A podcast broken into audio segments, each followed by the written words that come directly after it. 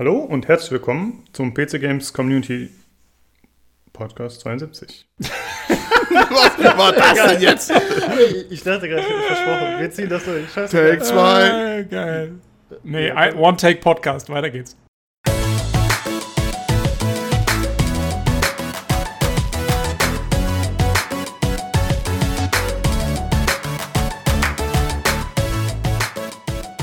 Hallo Lukas! Heute hallo. mit Lukas, Das bin ich. Wer wer seid ihr? der Tobi. Aha, und wer ist noch da? Du machst erst noch weiter jetzt, ne? Okay, der Olli. Äh, Top-Begrüßung. Das ist der Olli. Genau. Äh, oh Gott. Herzlich willkommen zu unserem professionellen Podcast. Man glaubt nicht, dass wir schon jetzt dann über 70 Folgen drauf haben. Das klang jetzt eher so wie, wie, wie Kindergarten auf Droge. Ja, das war Nee, das Folge merkt man einfach minus. daran, dass den Leuten das scheißegal ist. Da wird einfach durchgezogen, weißt du? In der ersten Folge war es auch so, oh, ich habe mich da, glaube ich, gerade mal versprochen kurz. Neu! Ja, In Folge 72. Okay, Scheißegal. alles verkackt, durchziehen. das wär, wenn, wir alle, wenn wir alle gescheiterten Aufnahmen mit einbeziehen würden, wären wir schon bei Folge 172. Tja, auch ein Taktik. Okay, gut. Ja, aber wir machen einfach jede Folge von Anfang bis Ende. Perfekt. Ähm, Wir haben heute wie immer ein paar News und wir sprechen über A Plague Tale Innocence, das ihr beide ausgiebig gespielt habt. Oder mehr oder weniger ausgiebig. Ich weiß jetzt nicht, wie lange Olli gespielt hat, aber werden wir später hören. Du kennst doch, kennst doch Olli. Olli spielt länger als alle anderen. Ja, Warum kommt das jetzt schon? Ich weiß nicht, was ich getan habe. Das war ja gar nicht böse geworden. Mir ist mal eingefallen, dass du das nicht so früh anfangen Wir konntest. sprechen, wir sprechen später drüber. Äh, äh, äh. Genau. Ja. Äh, aber erst sprechen wir drüber, was wir letzte Woche so gespielt haben. Ähm, ich habe noch ein bisschen Rage 2 gespielt, ein bisschen Magic gespielt, wie immer, und ein bisschen Dead Cells gespielt. Wie sieht es bei dir aus, Tobi? Äh, ich habe äh, hauptsächlich natürlich äh, Plague Tale Innocence gespielt, äh, weil das ist gar nicht mal so kurz, kommen wir später drauf. Ähm, aber ich wollte eigentlich nur kurz anmerken, ich habe ein, weil ich war auf, ich war auf GOG unterwegs und habe geschaut, was GOG so im Sale hat, ähm, wie ich ab und an mal mache. Und ich habe ein Spiel gefunden, das ich seit ungefähr zehn Jahren suche. Ähm, und zwar heißt es Mission Critical. Und es ist ein altes DOS-Spiel. Ähm, so ein Adventure-Spiel, spielt so aus der Ego-Perspektive. Man ist auf so einem Raumschiff äh, alleine unterwegs und muss irgendwie erstmal Schäden reparieren und so. Und ich hatte davon mal eine Demo gehabt. In einem meiner aller, allerersten Heft-DVDs äh, war irgendwie eine Demo drin von dem Spiel. Und ich fand es damals schon sau cool. Es war irgendwie so, halt, es ist so ein bisschen, äh, wie gesagt, so Ego-Perspektive, aber du läufst halt so schrittweise, ne? so wie ein Myst oder so. Ähm, halt so, so, so Dungeon-Crawler-mäßig fast. Das ist aber wirklich ein, ein reinrassiges Adventure. Ähm, und wirklich seit Jahren, und ich wusste nicht mehr, wie es heißt, und ich wusste nicht mehr, was es ist, und seit Jahren suche ich danach. Und äh, jetzt habe ich es gefunden und äh, äh, habe es mir gleich gekauft, hat 2,50 gekostet. Und ähm, ja, spiele ich zurzeit, äh, habe sehr viel Spaß mit einem Spiel von 1900, ich habe keine Ahnung, 92 oder so, äh, aber sehr cool. Äh, danke, GOG. Hm, Top. interessant. Jo. Vor allem, ähm, da- um es mal vorwegzunehmen, das, was du erzählt hast, das spielt auf einer Station und muss erst was reparieren. Das ist ja sehr ähnlich einem anderen Titel, den wir im Auge haben, bald in diesen Podcast zu bringen, nicht wahr? Achso, ja, ja. Aber äh, ja, in dem Fall äh, ist es aber so, ähm, und das wusste ich gar nicht, weil, wie gesagt, ich hatte nur so eine Demo, die irgendwie so mitten im Spiel mal war. Aber das Spiel hat eigentlich ein, äh, eine ziemlich ausgiebige Handlung und das Intro erklärt eigentlich, wieso man alleine auf dem Schiff ist und wieso man irgendwie das alles alleine machen muss. Äh, ist übrigens äh, mit so richtig schönen, trashigen äh, Echtschauspieler-Cutscenes, wie es damals halt so gemacht wurde. Echt? Unter anderem starring äh, Michael Dorn. Ähm, der äh, Worf aus äh, Star Ja, ja, Trek ja. The Next Generation ist der, der Kapitän. Der Ähm, hat, glaube ich, gerne mitgespielt bei allem Möglichen, was nicht drei auf den Bäumen war, oder? Der hat auch mal so Angebote bekommen für solche Full-Motion-Video-Dinger, glaube ich. Das ja, ja, so, So, so Computerspiele hat man ihn damals Ja, häufig stimmt. gesehen. Ähm, ja, aber nee, auf jeden Fall, also sehr witzig, weil ich hatte echt, ich, ich hatte keine Ahnung mehr, wie das Spiel ist. Und das ist mir die letzten zehn Jahre oder so, ist mir das immer wieder im Kopf rumgeschwört. Ach, da gab es doch mal diese Demo. Und äh, jetzt einfach mal draufgeklickt und sofort die Screenshots wiedererkannt, weil es schon so richtig, ah, das ist das Ding. und ähm, jo, hab sehr viel Spaß damit. Ist halt mal wieder so richtig voll Retro. Ähm, aber lustig. Mission Critical, falls es jemand interessiert. Okay. Sonst noch irgendwas? Äh, nee, wie gesagt, sonst war ich doch mit A Plague Tale äh, ganz gut beschäftigt. Ja, ach so, äh, wo du es gerade sagst, der Tobi ist aktuell ein bisschen angeschlagen und krank, hat selber die Plague sozusagen. Deswegen kann es sein, dass er in diesem Podcast schon. Ich, über- ich, über musste, ich, musste tatsächlich, ich musste tatsächlich lachen, weil ich habe ähm, gestern habe ich es erst durchgekriegt, ähm, das Spiel, und äh, vorgestern hat es mich richtig erwischt mit so einer Sommergrippe. Und äh, ja, da saß ich dann auch mit Halsweh und Schnupfen vom Computer und habe das gespielt und habe mir auch gedacht, so, das ist fast schon interaktives äh, Spiel jetzt hier. So. Olli, was hast du so gespielt? Äh, außer nur äh, Plague Tale, nichts anderes sonst, wirklich. Also bei mir kann man es kurz machen. Mhm, das war's. mhm. Ich würde gerne noch kurz zwei Sachen loswerden. Und zwar zum einen ist für Dead Cells ein Gratis-DLC erschienen, der unter anderem neue Level implementiert, ein oder zwei, äh, diverse neue Gegner, diverse neue Items, ein paar Skins. Ja, diverses Zeugs auf jeden Fall. Sollte man sich mal anschauen, wenn man das Spiel hier schon hat. Und äh, außerdem noch einen YouTube-Kanal, der nennt sich Control Shift Face, wobei Control dann so wie CTRL geschrieben ist, die Taste. Äh, und da gibt es diese Deepfake-Videos, also wo einfach das Gesicht von irgendwem anders in einem Video auf die Person draufgeschnitten wurde. Und äh, der macht ganz coole Sachen. Bisher gibt es irgendwie so fünf Videos oder so. Äh, den werden wir auf jeden Fall verlinken, den Kanal. Genau. Das ist immer ziemlich creepy, irgendwie, diese Ja, Mann. Gesichtstauschgeschichten. Ähm, aber ich habe eine Frage zu Dead Cells. Ist da nicht, da ist doch jetzt auch ein zweiter Teil angekündigt worden. Habe ich das richtig Äh, mitgekriegt? mm, Ich weiß von nichts. Also, das Nee? boah, kann ich mich nicht dran erinnern. Also, ich meine, ich finde es absolut nicht überraschend, wenn es so sein sollte, aber ich habe jetzt nichts im Kopf, dass es angekündigt wurde. Ähm, Oh, oh nee, ich sehe gerade, ich habe ich hab mich verlesen. Die Überschrift war Dead Cells 2 Millionen Marke gek- gek- gekra- gecrackt. Ja, genau. Und ich habe nur gelesen Dead Cells 2 und dachte, oh, es gibt Dead Cells 2. also, okay, Das Fake, Fake News. Äh, wie kein, immer hervorragend recherchiert. ja, kein Dead Cells. Ja, man könnte wahrscheinlich schon davon ausgehen, dass ein zweiter Teil kommt trotzdem. Wobei Ja, ich mir fast wünschen würde, wollte dass ich ja sie was anderes machen.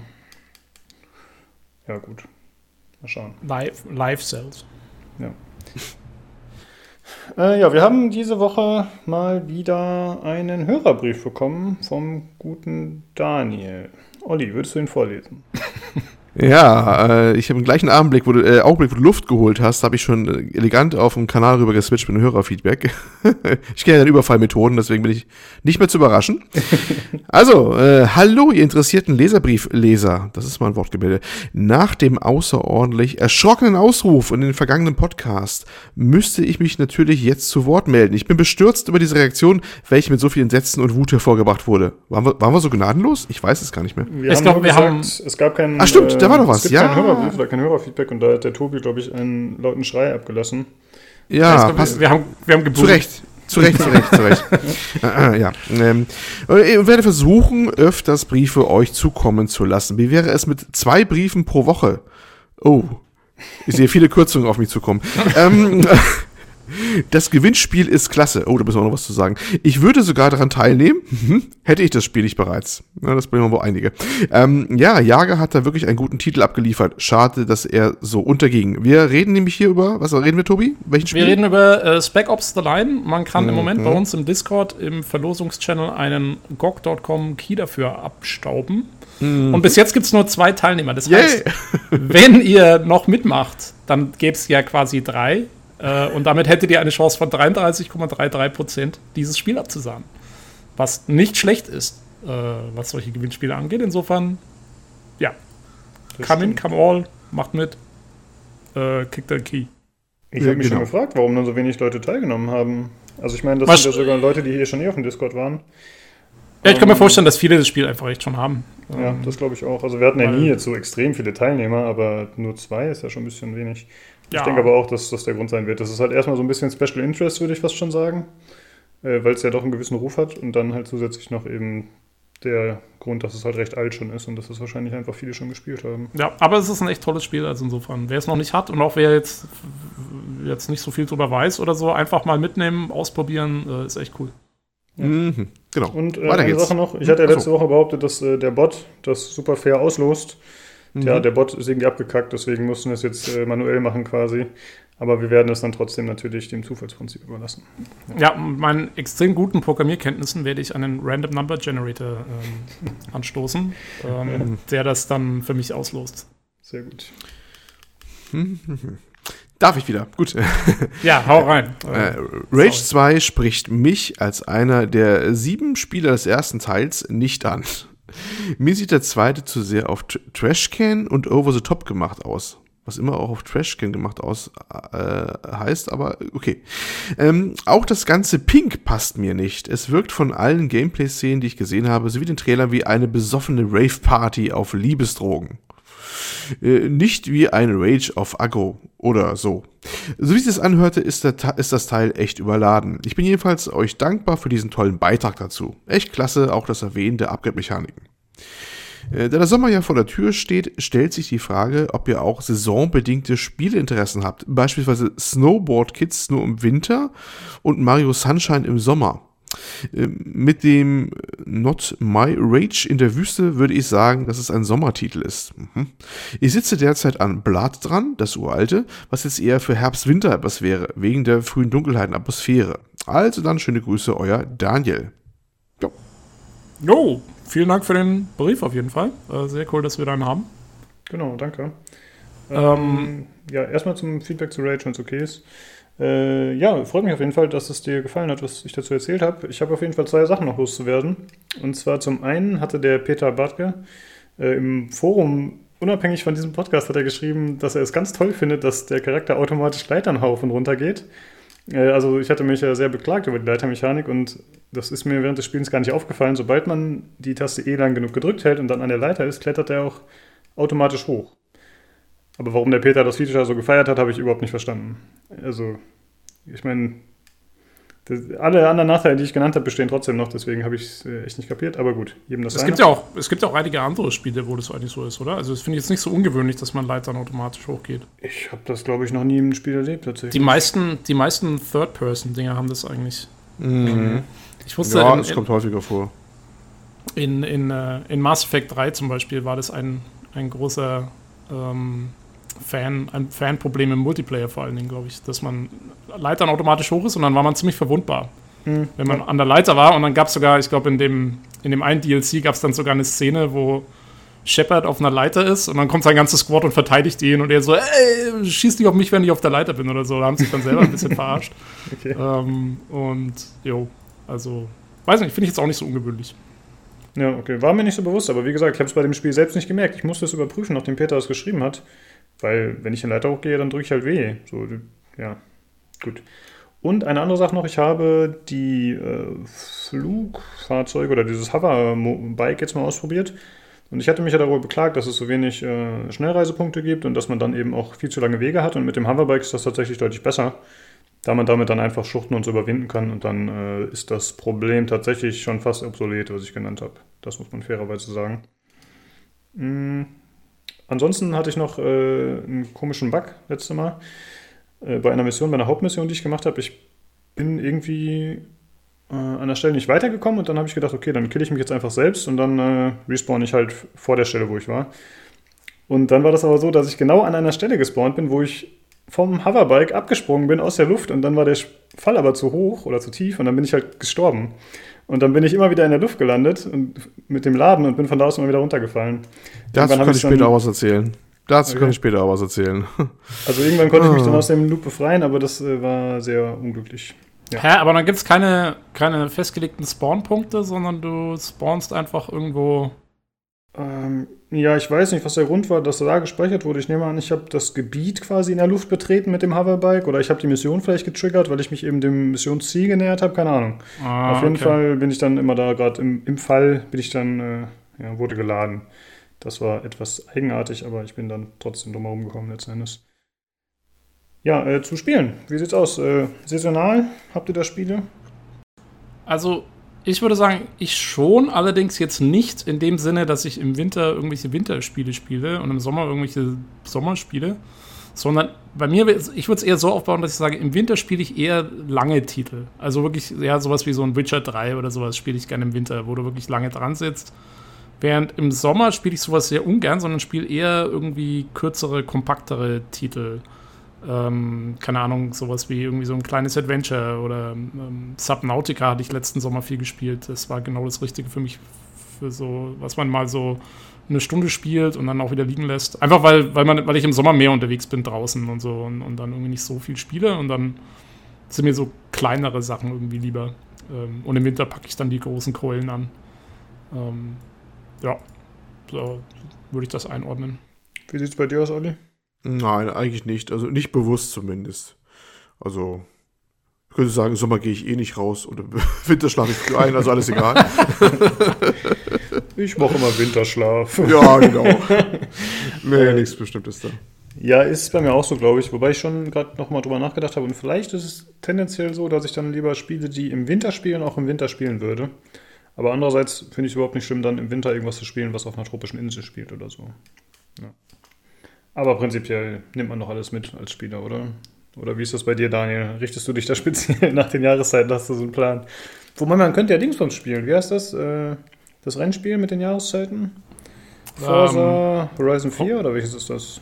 Ja. Aber das ist natürlich dann wöchentlicher Wechsel, ne? Das haut auch nicht so richtig hin. Dann kann man immer nur ein, eine Woche im Monat spielen oder so. Ist das wöchentlicher Wechsel?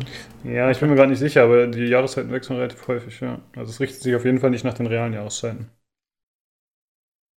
Hm. Jo, gut. Damit haben wir, glaube ich, die Fragen ausreichend beantwortet, ne? Das Blöde ist, was machst du dann, wenn so ein Zeitsprung in dem Spiel stattfindet? Ja, das kann problematisch sein. Da musst du halt dann vielleicht auch so mal musst, warten. musst halt mal ein halbes Jahr warten. ja.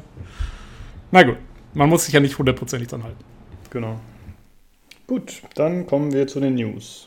Hm, zum einen gab es eine sehr überraschende News, die natürlich gerade in Deutschland ein bisschen äh, Wirbel erregt hat. Und zwar wurden Piranha Bytes von THQ Nordic übernommen.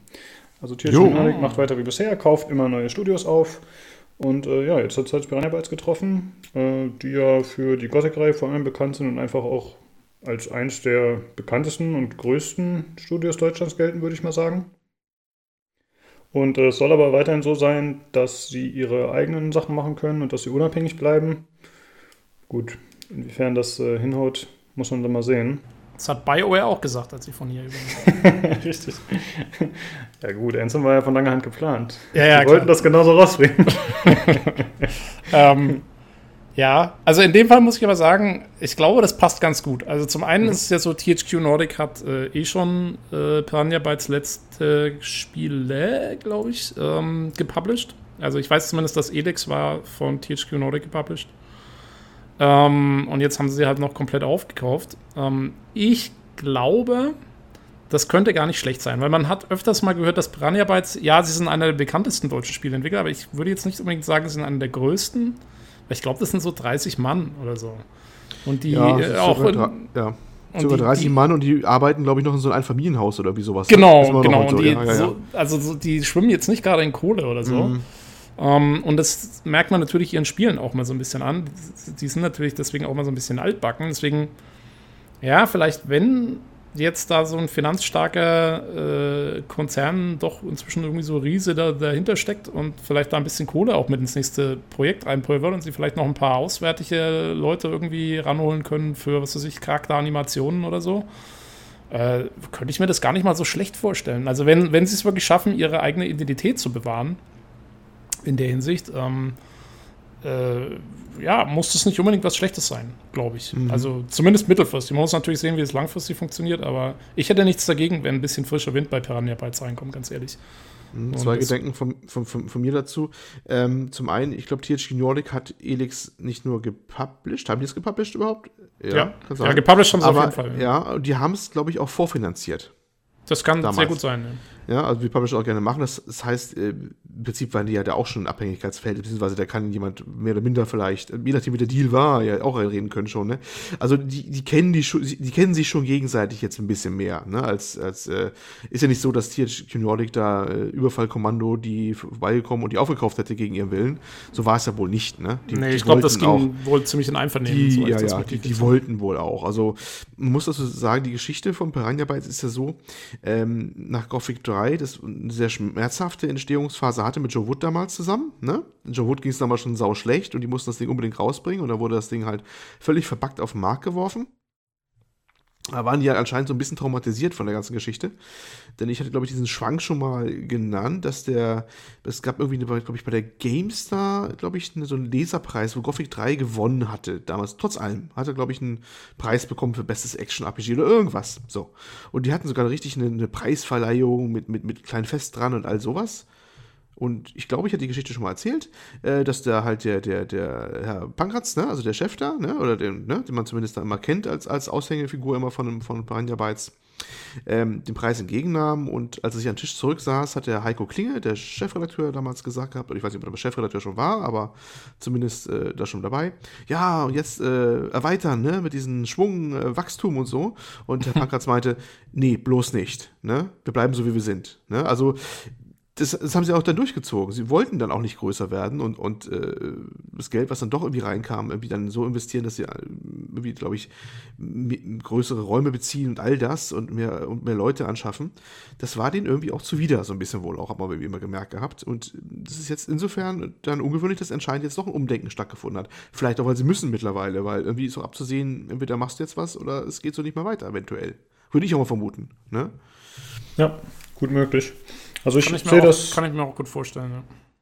Ich sehe das äh, sehr ähnlich wie ihr. Also ich bin jemand, der eigentlich die Piranha Bytes Spiele nie groß gespielt hat. Ich habe ein bisschen Risen 1, glaube ich, gespielt, aber tatsächlich nie im Gothic-Teil oder so.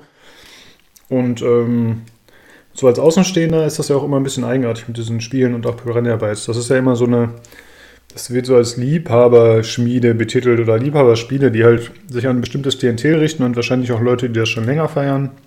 Ja, da wird ja auch mal der, dieser Robot-Humor oder dieses Derbe, da wird ja immer genannt und so.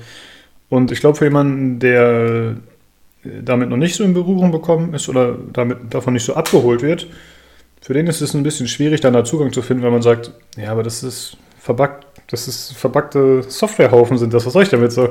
Und ich glaube halt, wenn da ein bisschen mehr Geld reinfließt und wenn da ein bisschen mehr investiert wird, dann könnte sich das vielleicht ändern. Und das wäre ja, eigentlich ziemlich cool. Muss, also ich hm. finde, als jemand, der wirklich sämtliche Piranha Bytes Spiele gespielt hat, ähm, eigentlich der einzige wirklich verbuggte Softwarehaufen war tatsächlich Gothic 3. Alle anderen waren ziemlich okay, schon zu Release. Mhm. Also nicht perfekt, aber jetzt auch nicht so viel mehr verbuggt, wie man, wie man andere Spiele kennt, muss ich sagen. Also da tut man ihnen, finde ich, immer so ein bisschen Unrecht. Sie haben damals eben mit Gothic 3 leider so einen Ruf weggekriegt, den sie auch nie wieder so richtig losgeworden sind. Das wirkliche Problem, was ich sehe bei Piranha Bytes Spielen, ist, dass sie eben mehr und mehr in der Zeit zurückgefallen sind. Mhm. Also gerade was, mhm. was Technik angeht. Sie, sie werden halt, waren echt altbacken. Sie haben mit Elix zwar so ein bisschen versucht, wieder ein bisschen was zu reißen, aber ähm, aber gerade also auch Risen 3 und so war dann, ja, sah, war einfach nicht mehr zeitgemäß. Und, und ich glaube eben, also da kann eben ein bisschen so ein ja, Zuschuss, ähm, da müssen sie noch nicht mal großartig sich selber ändern. oh, schön. Ähm, sondern wenn sie einfach ein paar externe dazu holen können für so bestimmte Sachen, wie ein bisschen Motion Capturing oder so mal zu machen vielleicht. Ähm, das wäre, glaube ich, schon sinnvoll. Hm. Ja. Äh, ja, wäre auf jeden Fall cool. Ja. Wenn, ja, bitte, Olli. Ja, zumal ich glaube auch, dass die vielleicht ein bisschen Marketing-Power auch brauchen oder ähm, weil was man gemerkt hat, die sind in Deutschland, haben die halt ihre feste Stammkundschaft, ne? Haben so eine, so eine kultische Verehrung fast geradezu. Und aber im Ausland, wenn du da die Reviews liest, die sind ja deutlich gnadenloser, finde ich immer. Ne? Also die, die, weiß nicht, also ich habe Eindruck, vielleicht kennst du dir besser aus in den USA, die Reviews, wenn da was getestet worden ist. Das ist echt schnell durchgereicht worden, so ein Test, und dann war das auch vergessen wieder. Ne? Ja, das liegt aber, ich habe auch mal versucht, äh, mal irgendwann aus Spaß äh, ein Gothic-Spiel auf Englisch zu spielen. Und das ist ungefähr so, äh, wie wenn du versuchst, wie wenn ich versuche, ein englisches Spiel auf Deutsch zu spielen du merkst einfach, dass es nicht die Originalsprache ist. Du, du, mhm. du, das passt irgendwie nicht. Und die Sprecher sind teilweise ziemlich beschissen ähm, und die, die, die Voice Direction ist, ist nicht gut und so. Und es hängt bei Gothic und bei den meisten Piranha-Bytes-Spielen eben extrem viel ab von diesen Dialogen. Mhm. Und wenn die nicht perfekt umgesetzt sind, dann ist das natürlich auch ein Problem. Und vielleicht kann da, ich meine, ich weiß nicht, ob sie das bei Elix, wenn sie das schon auch gemacht haben, wenn sie es gepublished haben, aber da, da sage ich auch wieder, holt externe Leute dazu, holt euch ein gutes äh, Umsetzungsstudio, weil es gibt ja auch andere Spiele, die gut umgesetzt werden im Englischen. Ähm, und dann könnte das auch um einiges besser gemacht werden. Ähm, ja, man, muss mal gucken, ob das was bringt oder, oder was das bringt. Aber ja, und ich glaube, also mit Marketing hast du auf jeden Fall auch recht. Ähm, das ist auch was, was eine große Rolle spielt. Also es gibt da Verbesserungspotenzial und ich glaube, ja, da, also wenn THQ Nordic sich da einbringt, äh, dann können die da was bewirken, äh, glaube ich schon. Und dann bin ich mal gespannt, was wir als nächstes sehen von Piranha Bytes. Mhm. Ja, das auf alle Fälle sehe ich auch so, genau. Genau. Übrigens, dazu passend, THQ Nordic hat ja gesagt, sie wollen, glaube ich, zwei Titel ankündigen auf der E3. Mhm. Also äh, ich gehe jetzt nicht davon aus, dass da ein Piranha Bytes Spiel unbedingt dabei sein muss. Obwohl es könnte sein. Es Könnte in sein. deren- Doch, doch, es passt schon würde in rein. ihren Release-Schedule ganz gut reinpassen, aber sie haben ja auch noch so viele andere Studios in letzter Zeit aufgekauft. Das stimmt, du weißt ja alles kommt. Jetzt zwei Jahre schon wenig, ne? Also da müsste ja, einfach schon also viel mehr äh, kommen. können auch von, von Ja. jedem anderen kommen. Aber äh, ja, trotzdem bin mal gespannt, was da angekündigt wird, weil sie haben echt viele interessante Sachen inzwischen sich geholt und äh, ja, jetzt müssen sie mal langsam was liefern. Ja, ja unter dem äh, PC Games Artikel heißt es ja noch, dass äh, äh, gefragt wurde, wie sieht es aus mit Elex 2 gegenüber Piranha Bytes und da wurde gesagt, ja, ratet mal, war so die Antwort. Also da kann man stark von ausgehen, dass daran gewerkelt wird. Also meine größte Sorge ist eigentlich gar nicht mal, dass THQ Nordic den stark reinredet und vielleicht die, die, den Charakter nimmt. Ich habe eher Sorge, dass THQ Nordic irgendwann mal untergeht, weil das ganze Geld, was die rausgehauen haben zum, zum Erwerb von den ganzen Marken, ne, also, puh, also, äh, das muss ja irgendwie auch mal wieder reinkommen. Ich glaube, wir haben damals schon gesprochen, vor ein paar Folgen drüber, ne? Es ist, äh, wird ja schon eine Stange Geld gekostet haben. Ich, ich hoffe, die nehmen das auch alles wieder ein, was sie da ausgegeben haben. Ja, aber ich sag mal so, also die müssen ja irgendwie, ich glaube, wir hatten, hatten wir das nicht auch schon mal, dass die irgendwie einen starken Investor im Rücken haben oder so? Ja, irgendwelche, Bank, irgendwelche Banken und was.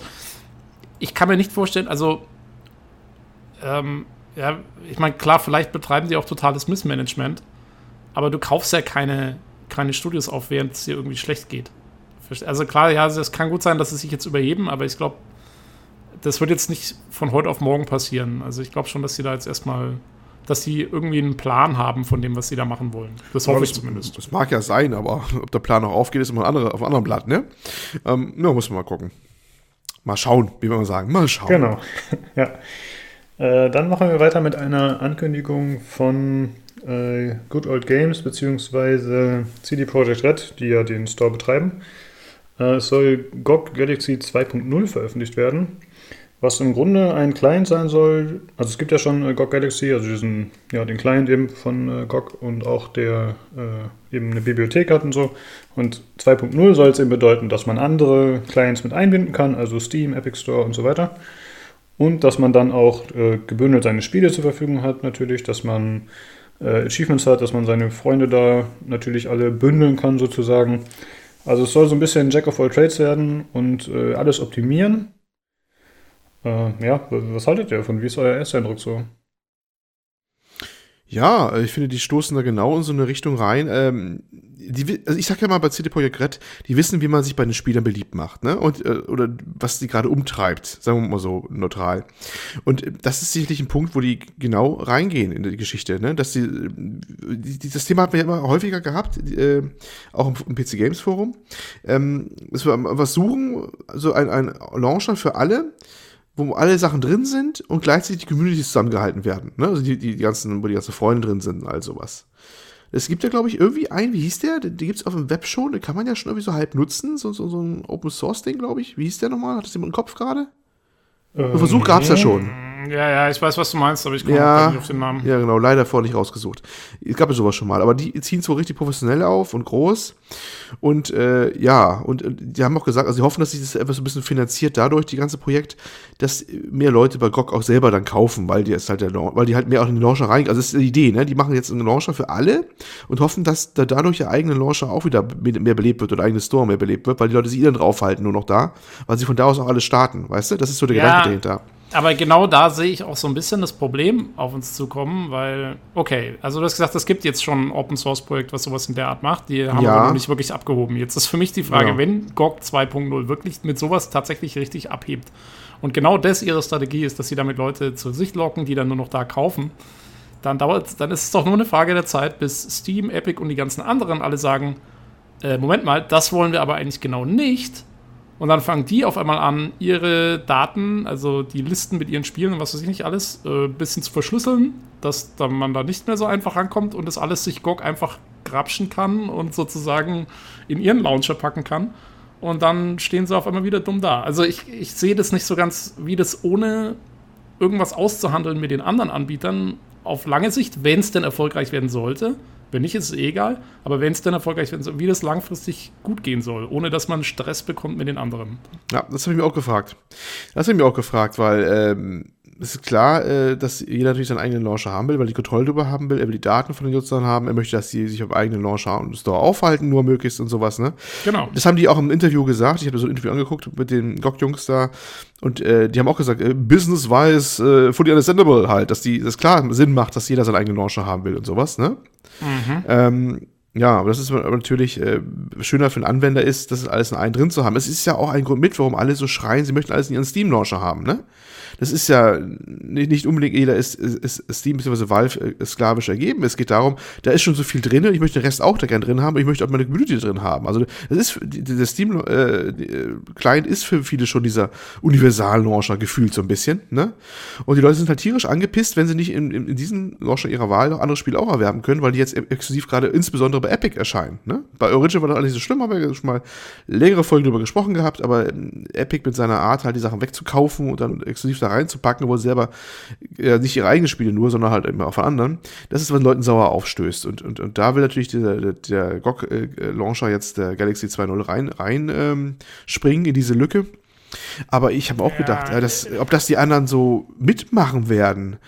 Also ich, ich kann mir schon vorstellen, also Valve ist so ein Laden, der, der juckt vielleicht erstmal ein paar Monate später, aber dieser Tim, also Tim Sweeney und Epic Store, ich kann mir schon vorstellen, dass der schon nervöses Augenzucken bekommt, wenn er das nur hört, so nach dem Motto, weißt du? Ja, ja und selbst wenn es Valve nur ein paar Monate später macht, weißt du, ja. bis so ein Ding überhaupt mal durchstartet und ob es überhaupt durchstartet, weil wie du schon sagst, für die meisten Leute ist Steam jetzt schon dieser universal ja, genau, also sollten ja. die auf, auf, auf, auf Galaxy wechseln, wovon vorher noch nie einer was gehört hat.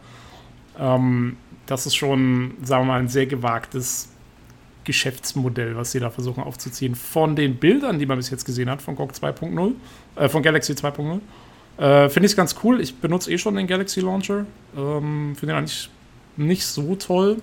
Also den, die, jetzige, die jetzige Version, die wirkt so ein bisschen, hm, ja, so ein bisschen das Nötigste gemacht und gut war's. Ähm, da wirkt das neue Ding um einiges irgendwie stylischer und, und so ein bisschen sleeker und so. Also da, von daher sieht es ganz gut aus. Für mich als jemanden, der ich Galaxy eh schon nutze, äh, sieht es ganz cool aus.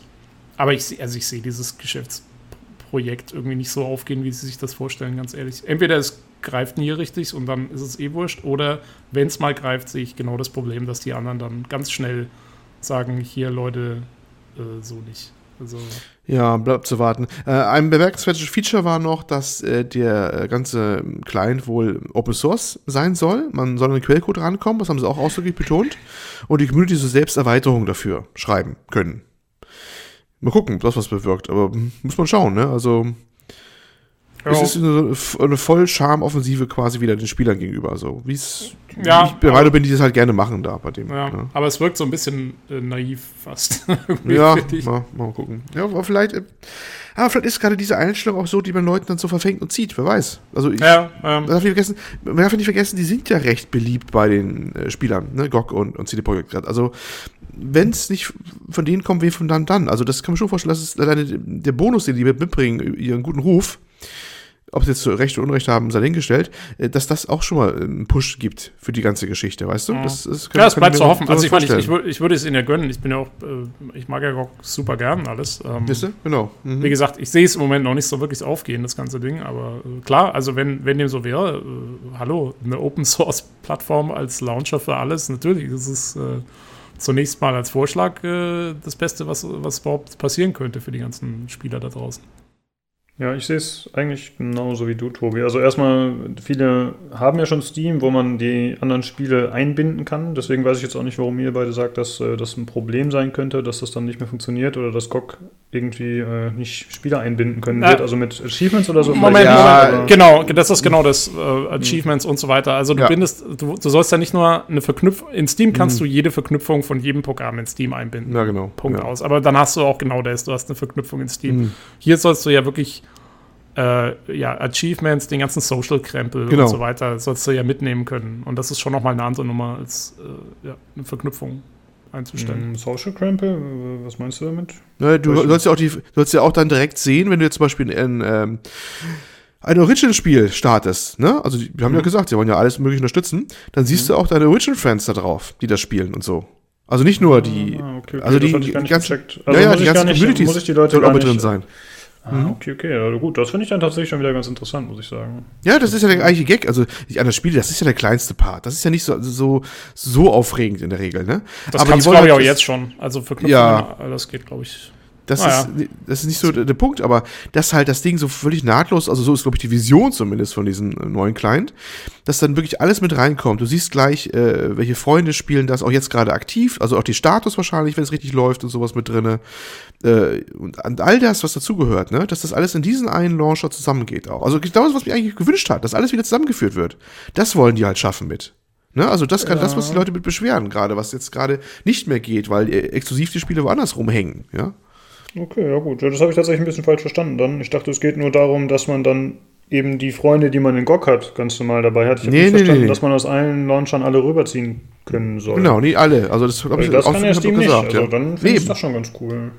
eben, also es soll echt so, soll echt so ein Meta-Ding werden. Genau, ich weiß doch noch nicht, also ich kann mir auch vorstellen, ja, dass sie dann vielleicht vorhaben, dass du irgendwie direkt den, den Steam Workshop irgendwie mit, mit äh, anwählen kannst oder solche Geschichten halt irgendwie, ne? Also Ja, müsste auch dazu gehören irgendwie, ja? so, genau. so umfangreich, wie es halt geht. Und, und irgendwann kann ich mir dann nur vorstellen, dass dann irgendwann Steam mal sagt, hier, äh, was macht ihr mit unseren Launcher-Daten? Äh, gebt die mal schön wieder zurück, wir hauen da mal äh, eine, eine Encryption drauf und gut ist. Ja, Ähm. möglich ist es. Ähm, Schön finde ich, in ihr, in ihr Vorschaubild haben sie direkt unten links äh, die Halo Master Chief Collection mit eingebaut ins Bild. Ja. Ja, schlau auf jeden Fall. Ja, ey, das finde ich dann tatsächlich ein bisschen interessant. Ähm, also, ich habe halt festgestellt, bei den ganzen Launchern, die ich nutze neben Steam, ich nehme ja alles mit, was geht, wisst ihr, äh, dass eigentlich nichts ist so gut wie Steam. Einfach wahrscheinlich wegen der Dauer am Markt ja, und wegen Ja, des ja, ja. Und ich kann mir absolut nicht vorstellen, dass GOG da auch nur ansatzweise rankommt mit diesen hochgestochenen Zielen. Das muss man halt sehen. Wie gut wird es wirklich und wie gut funktionieren die Ideen, die sie haben. Äh, Weil ich finde, diese ganzen Komfortfunktionen sind einfach nicht zu unterschätzen und eigentlich, egal welchen Launcher ich nutze, abseits von Steam fällt mir immer irgendwas auf, was mich nervt und was ich von Steam kenne und auch gerne dort hätte. ja, äh, stimme dir absolut zu. Und äh, wie gesagt, ich, ich habe ja gerade schon gesagt, also der, der neue Launcher sieht auf jeden Fall besser aus wie der alte Launcher von Galaxy. Mhm. Aber der alte Launcher ist auch wirklich sehr altbacken und kommt auch lange nicht an Steam ran. Und ich kann mir das auch nicht vorstellen, dass, das, dass die direkt den Funktionsumfang abliefern können, den Steam hat.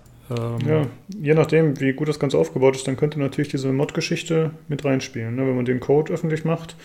Weil man kennt das ja von Sachen wie World of Warcraft oder so, dass die User da ziemlich fleißig sind und äh, alles optimieren und für jeden gibt es dann irgendwas. Ist halt die Frage, inwieweit so ein, ja, so ein Store und so eine UI das unterstützen kann und auch möchte. Weil ich meine, GOG ist ja dafür bekannt, dass die eigentlich ziemlich locker sind, so was jetzt DRM und so angeht. Aber ja, in, inwieweit kann dann ein User mit einer Mod oder mit Plugins da eingreifen und vielleicht Dinge verändern, die man vielleicht lieber nicht verändert haben möchte? ja, Das ist halt die Frage. das ist eine gute Frage. Ja. Ey, das finde ich auf jeden Fall super spannend jetzt, auf einmal. Vorher habe ich so gesagt, ja, hm, okay. Ja, deswegen hast du uns. Ja, Ja, deswegen, deswegen hörst du den äh, PCGC-Podcast Ah. quasi, quasi live. genau. Endlich Live-Information, ja. Ja, vielen Dank, meine Schergen. Okay, weiter geht's. Mit äh, Oculus Quest. Das ist äh, ja die neue Oculus VR-Brille, die, ähm, wo das Handy mit eingebunden, wird, äh, eingebunden werden kann, das Smartphone. Äh, das bedeutet, Achso, Wie? zum Anzeigen, ja, für andere. ja, genau. Äh, das bedeutet, man ist ohne PC, ohne Kabel unterwegs. Ja, also man steckt doch das Handy direkt vorne rein, oder nicht? Nein. Oh mein Gott, okay. Also Oh hör, Gott. hör, erst, hör, erst, hör, erst mal den, hör erst mal den PCGC-Podcast. Lukas. Podcast, genau. Okay. Nein, nein, nein. Die, die Oculus Quest ist keine von diesen VR-Brillen, die eigentlich nur in eine Papp gestellt sind, wo du vorne dein Handy reinsteckst. Äh, die Quest ist eine VR-Brille, die, wie du richtig sagst, kabellos ist und keinen PC benötigt, aber quasi einen eigenen PC-Intus hat. Äh, Oh, der okay. basiert auf, oh Gott, ich glaube, es ist auch ein Android-System, also soweit so Ja. Smartphone-mäßig. Aber es ist speziell darauf ausgelegt, eben VR äh, Applikationen abzuspielen und es bietet anscheinend, nach dem, was ich jetzt gelesen und gesehen habe, ähm, quasi Sachen, die nicht ganz auf der Höhe sind von einer Rift, die eben ja am PC angeschlossen ist und dann auch am PC die Sachen laufen lässt. Halt bietet halt quasi schlechter, ein bisschen schlechtere Grafik und so, aber bietet weit bessere Qualität als eben ein Smartphone. Ähm, Und insofern, also von, ich habe so ein paar YouTube-Videos angeschaut von Leuten, die das Ding jetzt haben und ausprobiert haben. Und die meisten sagen, äh, auch die, die skeptisch waren ursprünglich gegenüber den Systemen, die eben nicht mehr an den PC angeschlossen werden, die sagen, also für sie ist die Quest eigentlich, hat sie mehr oder weniger äh, jetzt vom Gegenteil überzeugt, weil klar, ist jetzt grafisch nicht so toll, aber es sind die meisten VR-Spiele sowieso nicht. Ähm, und man hat halt eben die Freiheit, ohne, ohne angeschlossenes Kabel und, und ohne angeschlossenen PC unterwegs zu sein. Und das scheint schon sehr viel auszumachen, was ich mir als Oculus Rift-User auch ganz gut vorstellen kann. Wenn du kein Kabel mehr hast und so, das glaube ich macht schon echt nochmal viel aus. Ähm, und das ist eigentlich so, ja, das ist so der, der Hauptunterschied. Äh, ähm, das macht, glaube ich, die Brille auch ein bisschen einzigartig, weil ich glaube, mhm. es gibt kein anderes System, was so funktioniert im Moment. Es gibt Eben. auch schon Leute, die anscheinend, habe ich gelesen, irgendwie so ein bisschen das Ding gehackt haben und auch Daten streamen vom PC. Wie gut das funktioniert, weiß ich aber nicht. Ähm, aber ja, für die Titel, die es gibt, scheint es ganz gut zu funktionieren. Der große Nachteil ist, du hast keinen Zugang zu äh, sowas wie Steam VR oder so. Und damit eben, du bist beschränkt auf die Titel, die es tatsächlich im Oculus äh, Store gibt. Ähm, und da eben auch auf diejenigen, die die Quest dann unterstützen, was halt auch jetzt nicht 100% alle sind, aber wohl die meisten. Ähm, jo, aber ansonsten scheint es ganz gut zu funktionieren, von dem, was ich gesehen habe. Ja, ähm, ich fand es insofern bemerkenswert, weil, also erstmal zum technischen Mal. Es ist tatsächlich so, das ist ein Android-Device, ne? die, die Hardware ist eingebaut.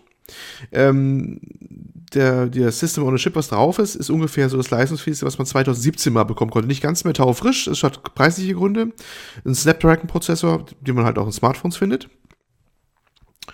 und ähm, ist also ein Standalone-Gerät. Und Standalone heißt wirklich, du lädst das Ding eigentlich mit batteriemäßig auf, hast noch zwei Controller für die Hände und kannst es halt so aufnehmen, wie es halt ist, auf den Kopf äh, setzen und loslegen, wenn du die erste Richtung mal irgendwann durch hast, klar. Ansonsten geht's dann immer ne, locker direkt zum, zum, zum Starten weiter. Man kann auf dem Boden wohl ziemlich einfach dann noch aufzeichnen, diesen, diesen wie heißt das, dieses Guard-System, ne? also wo, mhm. wo hört der Raum auf, wo, wo, wo fängt er an? Das soll auch sehr super leicht gehen, haben die gesagt, und wunderbar.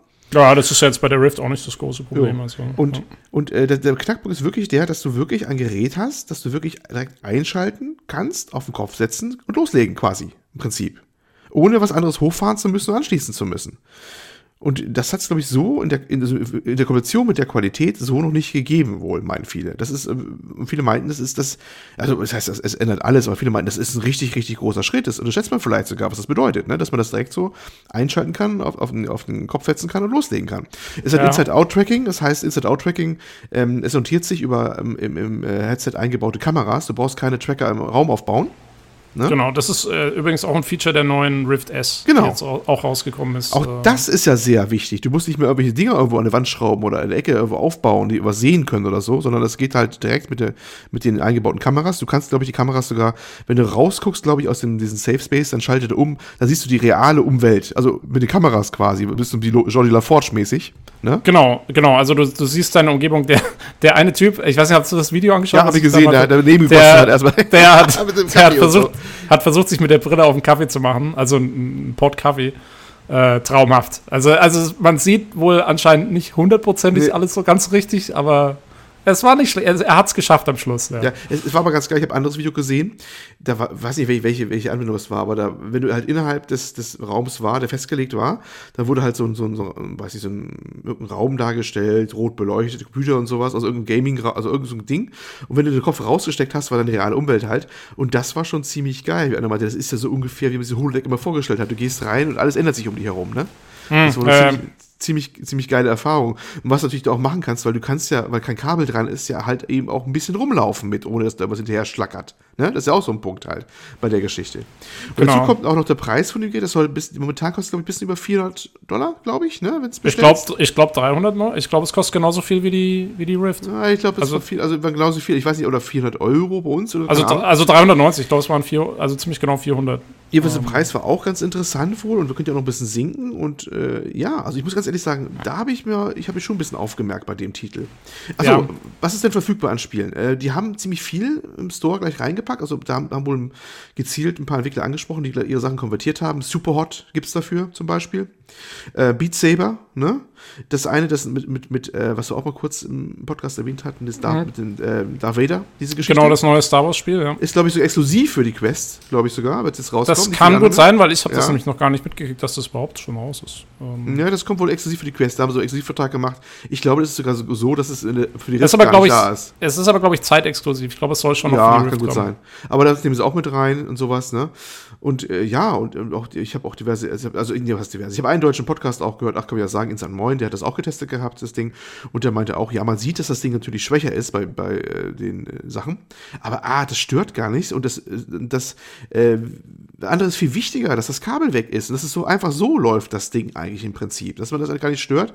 Im Fall ein, glaube ich, ein Spiel meinte, hat er gehabt, wo man wirklich massiv sieht, dass es schlechter aussieht. Ich weiß gar nicht, wie das war. Ich kenne mich bei VR Games nicht so gut aus.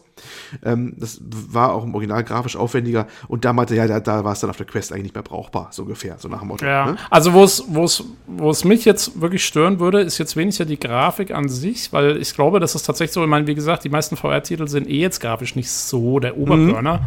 Ähm, was mich allerdings schon stören würde, was mir fehlen würde, ist eben Steam VR und die ganzen Spiele, die man modden kann und die man irgendwie, äh, ja, mit denen man Schabernack treibt. Also zum Beispiel, also ein Skyrim VR geht jetzt zum Beispiel nicht. Nee, das ist Ähm, viel zu groß. Viel zu und groß das dafür. ist, genau, und, und solche Sachen, das sind eigentlich für mich mit die besten VR-Spiele und die würden mir fehlen auf der Quest. Ähm, allerdings, also wo ich mir jetzt auch überlegt habe, was, wieso ich die Quest auch interessant finde, ist, ähm, äh, ich finde es interessant, wenn zum Beispiel äh, meine Eltern eine, äh, sich eine zulegen würden, ja, die ähm, halt jetzt auch schon im Rentenalter sind und eigentlich Ding, aber wenn die, wenn die wirklich so einfach zu bedienen ist, ähm, ja, dann, dann können nämlich eben im virtuellen äh, Space, äh, obwohl ich in den USA bin und die in Deutschland sind, äh, könnten wir uns treffen und zusammen, was weiß ich, eine Partie Tischtennis spielen oder Billard oder sowas, ja. Und, ähm, und du bist ja dann auch, hast der, hast der Bild- und Tonverbindung und so und äh, das wäre bestimmt mal total witzig. Ähm, und wie gesagt, wenn die da keinen Stress mit haben, nichts aufbauen müssen, sondern das Ding einfach nur nehmen, auf den Kopf stecken und, und gut ist, äh, das wäre schon genial irgendwie. Also, ja, äh, dadurch finde ich die Anwendung schon interessant. Auch gerade eben für Leute, die jetzt nicht so im Gaming-Bereich unterwegs sind. Ja, auf Ja. alle Fälle finde ich eine spannende Entwicklung. Also das Ding halt halte ich mal im Auge. Also das ist die erste wirklich, die ich mir vorstellen könnte, mir auch mal hinzulegen oder so. Hm. Jo. Jo. Ja, äh, Wenn du eine, wenn du eine kriegst, sagst Bescheid, dann spielen wir mal Tischtennis. wieso hast du schon eine? Na, ich habe ja die Rift. Also ich hoffe mal, dass da Crossplay möglich ist dann zwischen bei Multiplayer-Titeln zwischen der Rift und der Quest. Ach so, ich dachte, du stockst jetzt auf mit der Quest. Ah nee, du Nee. hast ja gesagt, du wolltest lieber erstmal bei der Ich Rift bleib- bleiben, ne? Ich, ich habe ich hab kein Problem mit dem Kabel. Ich habe das bei mir ganz gut gemanagt hier. und, äh, ja, da, äh, ich- kann ich. ich mag meine, ich mag meine, meine PC-Performance schon behalten. Also insofern ist Aber, da, ich, aber dafür kann ich dann den Endengang kabellos machen, im Gegensatz zu dir. In der Wohnung. Genau, genau. Du kannst äh, in, in, ins Schlafzimmer laufen im Endengang. Äh, Ja, leider, leider geht es nicht draußen anscheinend. geht nicht. Da Nee, funktionieren die Kameras nicht mehr, sonst könntest du sogar im Endengang durch deine Nachbarschaft laufen. Ja, das war auch mein erster Gedanke, aber da habe ich mir gedacht, nein, das äh, wird wohl nicht klappen. Ach, das Leben ist voller Enttäuschung. Ja, es ist, du musst auf die nächste Generation vorarbeiten, Mm. damit du deine Nachbarn mit diesem An Anblick beglücken kannst. Äh, äh, witzige, witzige Bemerkung nebenbei, der, der David Jeffy, äh, das ist der, ähm, glaube ich, einer der Miterfinder von God of War und äh, Twisted Metal, ne? Der haut ja mal ein paar Tweets raus und äh, der äh, schrieb heute so, ja, sitzt hier im Warteraum beim Arzt, Kind ist beim Arzt. Hätte ich doch nur meine Oculus Quest mitgenommen, da hätte ich jetzt sitzen können, hätte was machen können. Wäre mir auch scheißegal gewesen, wie doof ich hier aussehe. Ich stelle mir gerade, wie er beim A- Warteraum beim Arzt sitzt, mit, mit der Quest auf dem Kopf und immer so durch die Gegend guckt, links, rechts, hoch, runter. Ja, am besten, noch in der muss Mitte, schmerzfrei sein. am besten noch in der Mitte vom Wartezimmer erst so seine Guardian Area absteckt, so wo er. Ja, genau. Äh, äh, äh, komm, da kommen Ideen hoch. Herrlich. Entspannt VR-Pornos im Wartezimmer schauen. Du bist uns schon einen Schritt voraus, ich merke Ja. das. Hallo, Pornos treiben die Industrie immer gut voran bei solchen Sachen. Mhm. Das äh, muss man weiter unterstützen. Natürlich. So, So, die Meinung von Lukas gibt nicht die Meinung des Podcasts. oder der PC Games Redaktion. Herrlich, herrlich, herrlich, herrlich. Äh, Ja, dann kommen wir zu einem anderen Gerät, mit dem man auch unterwegs wunderbar spielen können soll. Angeblich, mal gucken, ob das stimmt. Und zwar geht es um eine Konsole namens Playdate, die Anfang 2020 erscheinen soll.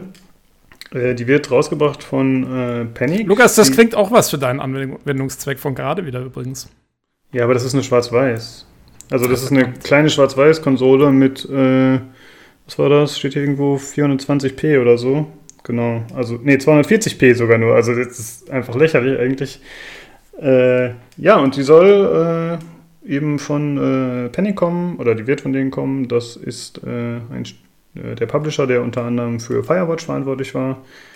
Ähm, ja, das äh, finde ich, sehr eigenartig. Also diese Konsole, die sieht eigentlich von der Bedienung her aus, sieht die aus wie ein Gameboy, ein Oldschool Gameboy. Die hat wirklich nur das Steuerkreuz und zwei Tasten. Und dann hat sie am Rand noch eine eigenartige Kurbel, mit der man anscheinend auch irgendwie spielen kann oder in Spielen irgendwelche Mechanik nutzen kann. Ich finde, das Ganze wirkt sehr eigenartig. Und das Konzept ist dann irgendwie, dass man 149 Dollar bezahlt und dann soll über einen Zeitraum von zwölf Wochen sollen äh, zwölf Spiele ausgeliefert werden. Und das soll dann eine sogenannte Season sein. Und äh, das Konzept soll so ein bisschen sein, dass man halt nicht weiß, was kommt da jetzt als nächstes für ein Spiel. Und dann wird das so eine kleine ja, Wundertüte sozusagen. Aber also, ich finde das sehr strange. Was haltet ihr davon? Äh, Tobi, vielleicht, was sagst du dazu?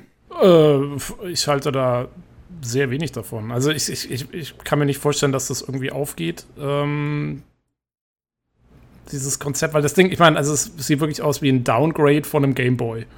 Den Game Boy gab es 1993 oder so. Ähm, also was willst du mit so einem Ding, keine Ahnung, 2019 oder 20? Das ist irgendwie, das ist einfach, hinkt so seiner Zeit hinterher, wo ich auf jedem Smartphone bessere Spiele in besserer Auflösung, in Farbe und mit allem drum und dran spielen kann. Was will ich mit so einem Ding? Das ist. Ja, sehe ich ganz genauso. Also ich also, verstehe auch nicht, wen soll das ansprechen. Das ist ja so, designtechnisch ist es ja irgendwie ganz nett, sage ich mal. Also es hat schon so ein bisschen so einen schicken Look, so ein bisschen stilisiert, eher ein bisschen simpel, aber mit der gelben Farbe auch ansprechend irgendwie und sieht zumindest auf den Bildern hier, die wahrscheinlich einfach nur Render sind, sieht ziemlich cool aus.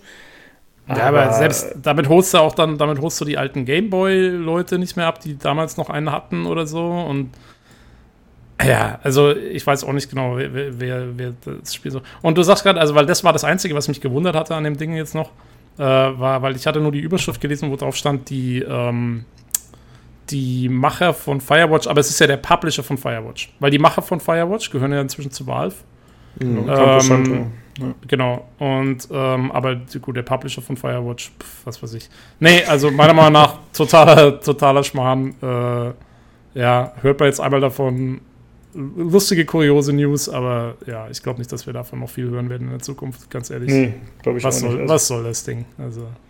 Ich erinnere euch an eure Worte, wenn jeder dieses Ding in der Hosentasche hat. Dann mhm. werde ich lachen. Ja, nee, Olli, jetzt bin ich echt gespannt, weil ich glaube, du, du hattest die News vorgeschlagen, ne? Ja. So, und wie, also, wieso glaubst du, dass irgendjemand sich das Ding kauft? Das glaube ich doch gar nicht. Ich war einfach nur amüsiert, verdammt. Achso, okay. Nee, also ganz, ganz, ehrlich, es ist, ist wirklich, ich habe ehrlich äh, äh, einen April-Scherz erst geglaubt, wenn noch April gewesen wäre. Es kam mir so kurios vor, dieses Ding mit der Kurbel dran und hast du nicht gesehen, ne? Dass ich, ich gesagt habe, was, was, was, was wird das jetzt, wenn es fertig ist? Aber ja, ja, mal, ob das dann einer kaufen wird. Äh, ich, ich, kann, dir, äh, ich kann dir sagen, ja. was es wird, wenn es fertig ist. Nix wird es. Nix. Nix, also. Ich hätte es ja nur reingehauen, weil ich mich äh, spontan an die, äh, wie hieß da unsere beliebte Konsole, über die jedes Mal lachen einmal im Podcast? Die Madbox. Die, die Madbox, die jetzt ja, irgendwie die, anscheinend doch nicht kommt oder so, keine Ahnung. Ja, aber die Madbox ist, ist äh, Design- und überlegungstechnisch ein, ein, ein Geniestreich gegen, gegen dieses Teil. Also jetzt mal ohne Mist. Äh, ich, ja. Du kannst mir vielleicht mal hier helfen mit deinen Englischkenntnissen, Tobi. Und zwar ähm, hm. hier im Artikel steht: It's oh highly reflecting, which playdate says makes it look gorgeous in bright sunlight.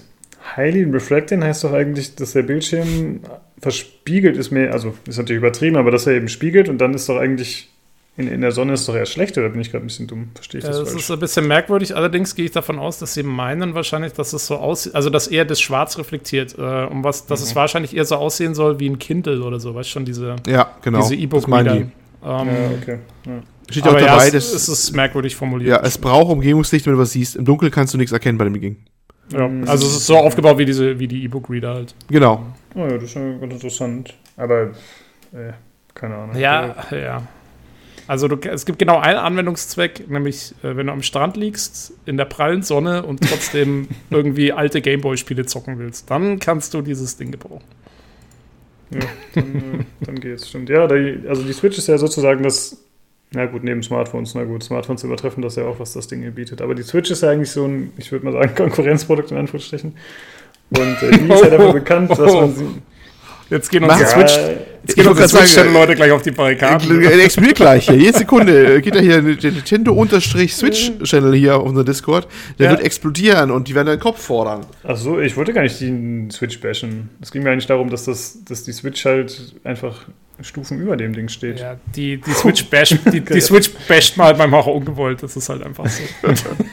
Die vorbeigehen. Like gebasht. Okay. Ja, also eher was Kurioses auf jeden Fall. Ja, Ähm, ja, ja, ja. ja. Ihr Eine könnt uns ja mal erzählen, ob ihr euch das Ding holen wollt und ob ihr wirklich es zum Release für 149 Dollar wollt. Für den Podcast. Computec macht schon ein Sonder Sonderheft fertig und eine Ja, Special-Ausgabe. also, P- w- PC Games Ja. Hardware. ich wollte gerade sagen, wenn wir, in den- wenn wir in den frühen 2000ern hätten wir jetzt ein Sondermagazin dafür schon äh, gesehen äh, im Z- Zeitungsstand. Aber die Zeiten sind ja schon lange vorbei, wo es so jeden, jeden Atemzug ein Sondermagazin gab mit ein paar Ausgaben. Ja. Eigenartiges Teil, eher unter Kurioses, wie gesagt. Gut, das waren die News. Dann äh, würde ich sagen, machen wir weiter mit dem Hauptthema, das wie gesagt A Plague Tale Innocence ist. Und äh, das ja, ist ein ziemlicher Überraschungshit und ihr beide habt das gespielt bzw. angespielt.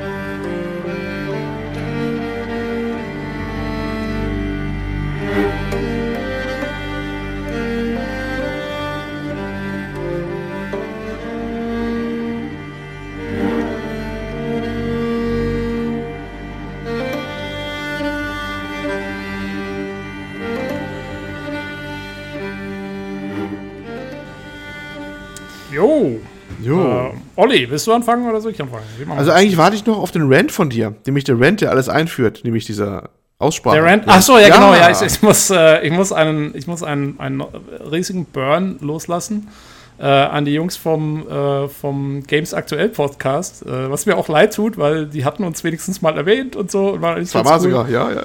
Aber liebe Leute, es heißt nicht a Black Tale.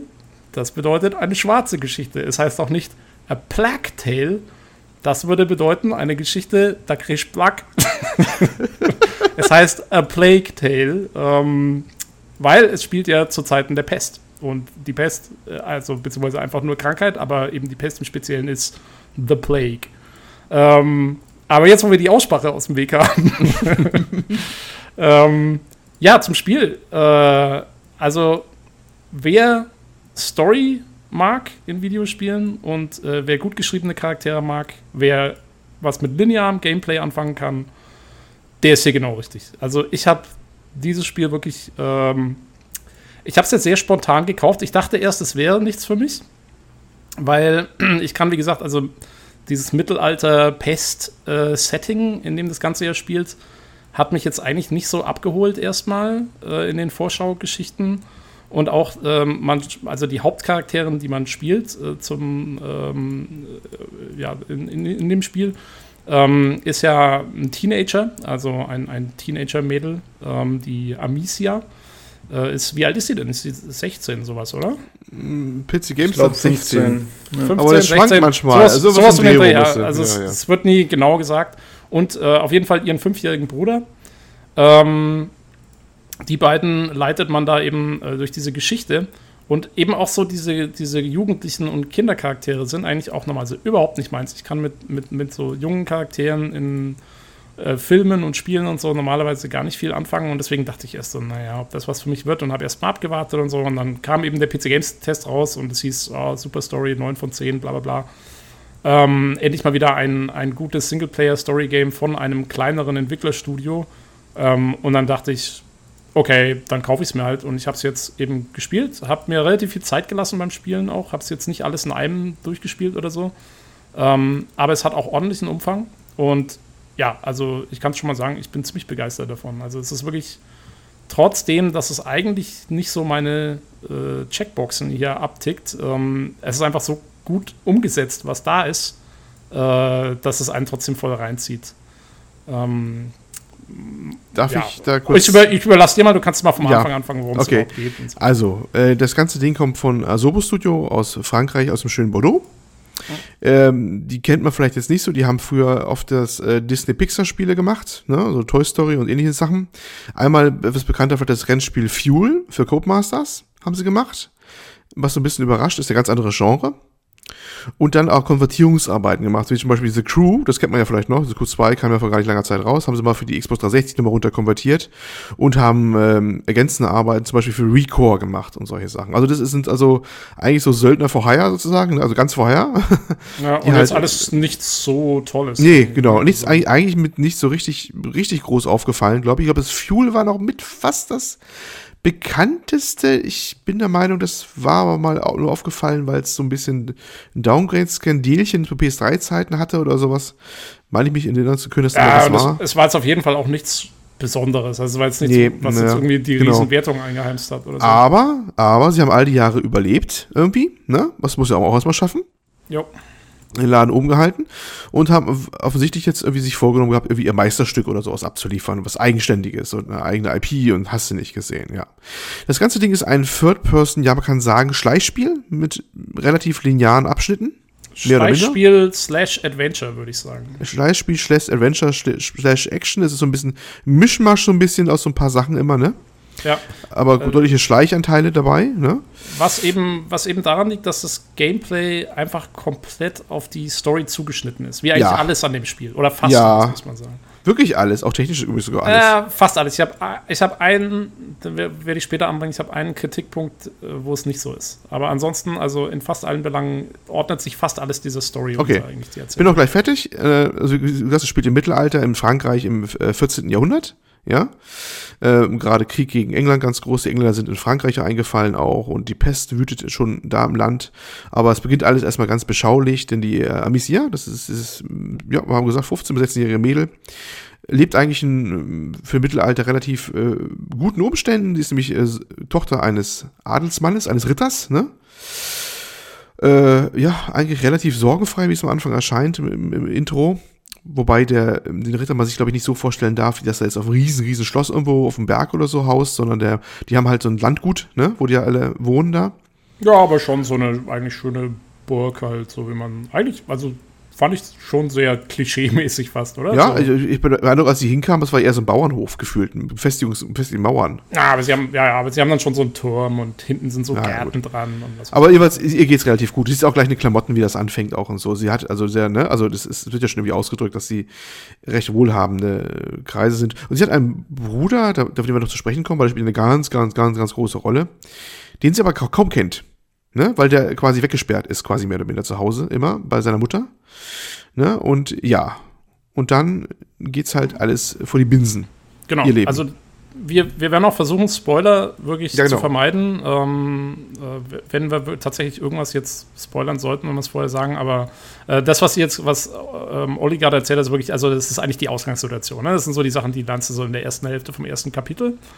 Ähm, wichtig noch zu erwähnen, der Bruder, der Hugo, äh, Mhm. der kleine Bruder, der hat, der ist deswegen eben, den kennt sie deswegen eigentlich nicht so, ähm, weil der eine mysteriöse Krankheit hat, die, Mhm. ähm, die eben, ja, we- weswegen er eigentlich so ein bisschen in seinem Zimmer zubringt sein Leben und nie wirklich raus darf und, und seine Mutter versorgt ihn da und, und auch äh, vernachlässigt wohl deswegen auch so ein bisschen eben die Amicia.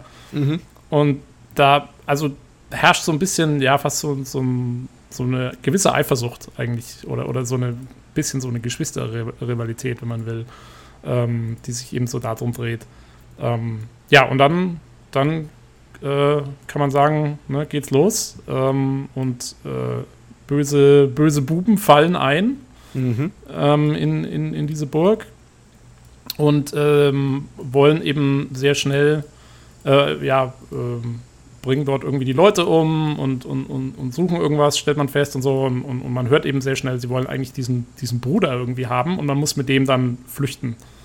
Und aus dieser Flucht ergibt sich eigentlich dann der Rest des Spiels. Also ähm, man versucht eben, man, man, man flieht mit dem Bruder und, und ist dann mit dem unterwegs, versucht irgendwie sich da durchzuschlagen äh, durch diese verseuchte Welt, muss man sagen, ähm, in der dann eben alles Mögliche passiert. Ja, das sind dann Dorfbewohner, die die Hexenverbrennungen veranstalten, weil irgendwie eben die Seuche grasiert und so weiter und, und ähm, ja, und was es dann genau auf sich hat mit dem, mit dem Bruder, mit seiner Krankheit, ähm, mit der Rattenplage und so weiter und so fort, das erfährt man dann eben im Laufe dieser äh, Story, in, die in 17 Kapiteln erzählt wird. Und ähm, durchaus, also mich hat das Spiel, glaube ich, 14 Stunden lang beschäftigt. Und man muss dazu sagen, das klingt jetzt nicht nach so wahnsinnig viel, aber die Erzähldichte ist, ist so hoch.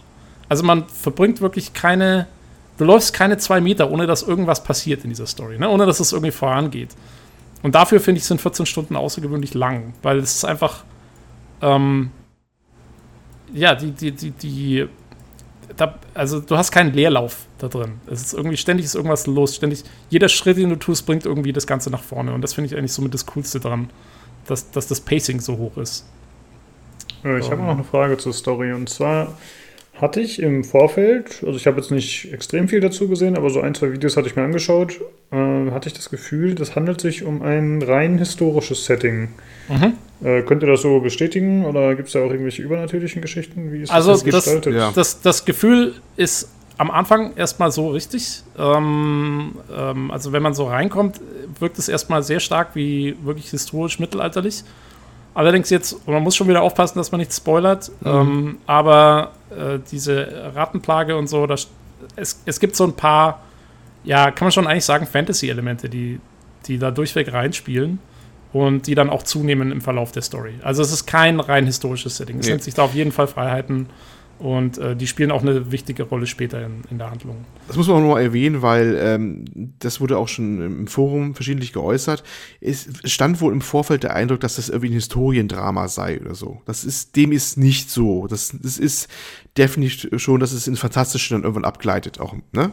Mehr oder minder deutlich. Absolut, und ja. Das hat, das hat manche Leute auch ein bisschen enttäuscht, glaube ich auch, weil wahrscheinlich im Vorfeld durch die Vorberichte ein anderer Eindruck entstanden ist. Wenn du erwartest, dass da jetzt ein Action-Adventure oder sowas ist, das sich streng an, an, an, ähm, an, an historischen Sachen äh, hält, ne?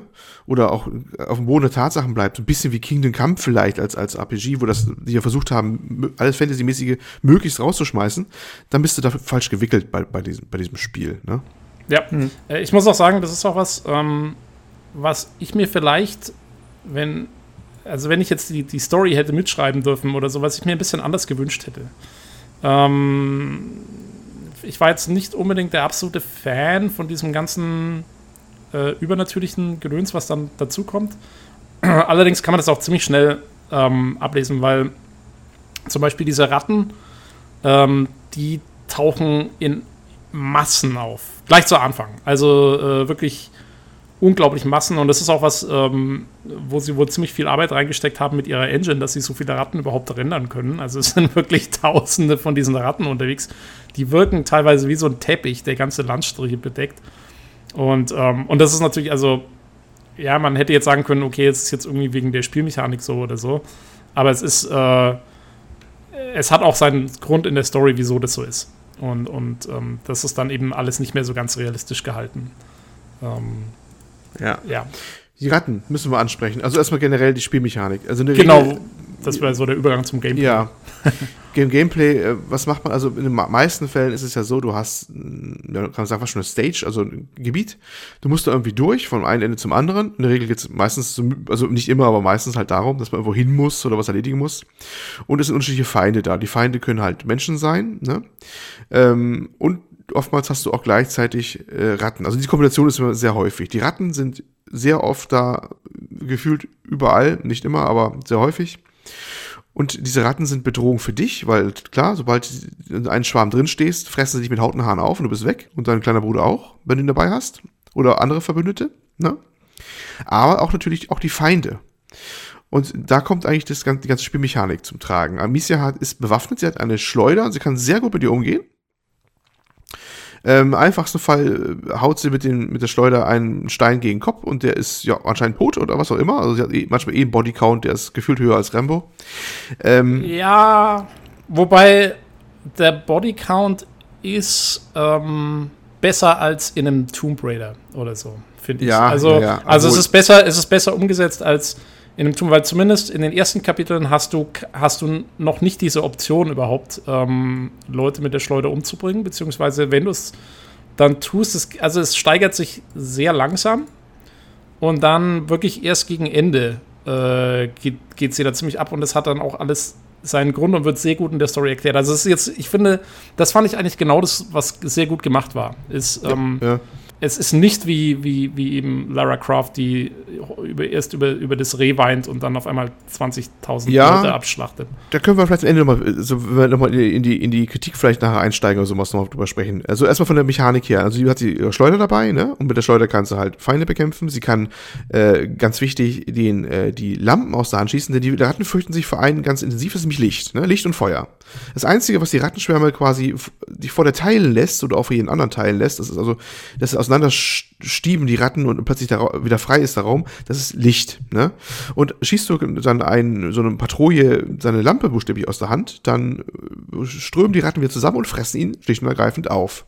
Ähm, das wird dann immer noch weiter fortgeführt, diese Mechanik. Ist, sie kann später andere Munitionssorten laden, wenn man nicht verraten, warum, aber es sind also Sachen, mit denen sie kann sie zum Beispiel Feuer auslöschen und oder Feuer anzünden, ist auch ganz wichtig und sowas. Oder sie kann Sachen verschmeißen, da werden die dann hingelockt, die Ratten oder sowas. Und aus denen ergibt sich dann immer quasi so eine Art, ja, Schleichpuzzle-Rätsel, wie man dann überlegen kann, wie kann ich an welchen vorbei, wie kann ich welche ablenken. Im meisten Fall schmeißt du halt irgendeine Vase irgendwo hin und die Wache geht da hin und guckt, was da los ist und du schleichst Brücken vorbei Bisschen was Komplexen, dass du da irgendwas hast, äh, ja, den lege ich da ab, äh, den lasse ich ausschalten von einem Begleiter, den ich habe. Es kommt auch später solche Sachen vor. Dem einen ähm, locke ich dahin und schieße dann die Lampe weg, sodass die Ratten auf ihn kommen. Dem einen muss ich den Helm vor mit einem Spezialart Munition erst abnehmen lassen, was dann auch gibt und so weiter. Ja, und so kämpft man sich eigentlich, was heißt kämpft ja, so, so puzzelt man sich dann so ein bisschen durch und schleicht sich auch durch, ne, durch die Level.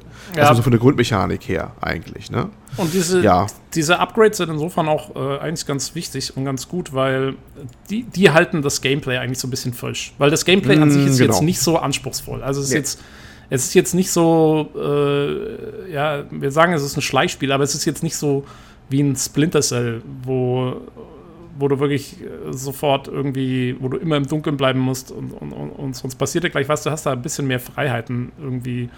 Ähm, die Leute sehen dich nicht sofort und Dinge. Also mhm. da, da, ist es jetzt nicht so anspruchsvoll. Aber dadurch, dass eben, wie der Olli gerade gesagt hat, immer wieder neue Sachen dazukommen, dass du eigentlich in jedem Kapitel lernst du irgendwas dazu. Äh, ja, sei es jetzt irgendwie eine neue Munitionsart oder sei es jetzt, dass du einen neuen Begleiter bekommst. Und das ist übrigens auch sehr schön. Und das ist auch wieder was, wo das macht dieses Spiel eben so super. Es, es verbindet Gameplay und Story. Äh, diese Begleiter, die du dazu bekommst, das sind auch mit denen hatte ich, die hatte ich überhaupt nicht auf dem Schirm. Ich dachte eigentlich, dass das ein Spiel ist, was nur von der Amicia und ihrem Bruder handelt und irgendwie sind alle anderen tot oder von Ratten gefressen. Aber du, du sammelst so einen kleinen Haufen an Begleitern um dich während des Spiels und die können alle irgendwas und sind alle irgendwie dann auch wieder vom Gameplay her bedeutsam für dich. Ähm, und, und genauso eben ja, mit diesen Munitionsarten und so. Ähm, das ist alles, da, da, wird Gameplay und Story richtig gut miteinander verwoben in, in der Hinsicht. Und das äh, ist wirklich das Beeindruckende an dem Spiel. Und es hält eben das Gameplay frisch, obwohl es jetzt an sich ja nicht die absolute Offenbarung ist. Also, ähm, aber ja, durch, dadurch bleibt es eben so ein bisschen interessant für den Spieler. Ich habe mal eine Frage zu den Begleitern erstmal. Äh, für mich klingt das jetzt so, als könnte man nicht frei zwischen denen wählen, sondern es ist dann tatsächlich so, wie die Story es gerade braucht, dass dann der jeweilige Begleiter dazukommt. Stimmt das? Richtig, ja, genau okay. so ist es. Ähm, ja. Also die, die tauchen auf, wann die Story ist diktiert, äh, die laufen mit dir, solange die Story ist diktiert und sind dann auch irgendwann entweder wieder weg oder bleiben irgendwo anders oder äh, kommen später wieder zurück und so weiter. Also das ist absolut.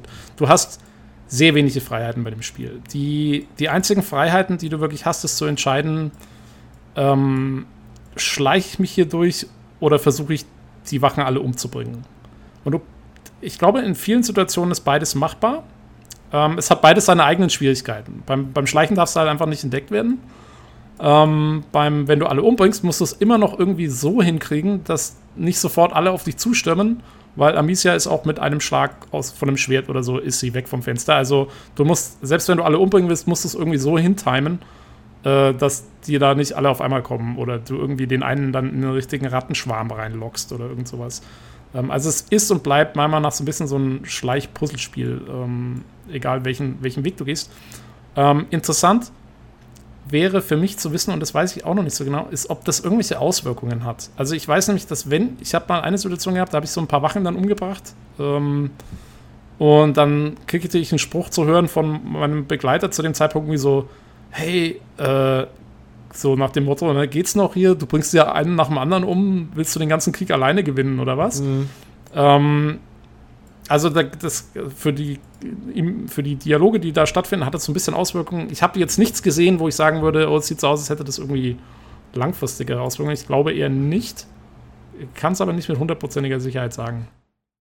Ich auch nicht, ich glaube aber nicht. Also ja. ich habe auch gelesen. Ich hatte auch nicht den Eindruck. Ja, es gibt, ja, ich weiß nicht, ob wir jetzt schon in dieser Region angekommen sind, wenn ich Kritik äußern Also es, dürfte, es, aber, es, es würde ja. Sinn machen, aber äh, ich habe jetzt auch nichts gesehen, wo ich sagen würde, das ist der Fall. Aber wie gesagt, also zumindest gameplay-technisch ähm, mhm. hat man, kann man, hat man so minimale Freiheiten, aber muss man sagen, wirklich minimal. Das Level-Design ist sehr linear gehalten. Ähm, ja, und, und eigentlich, also man geht da schon ziemlich geführt durch, durch diese ganze Geschichte. Mhm. Ja, ja, genau.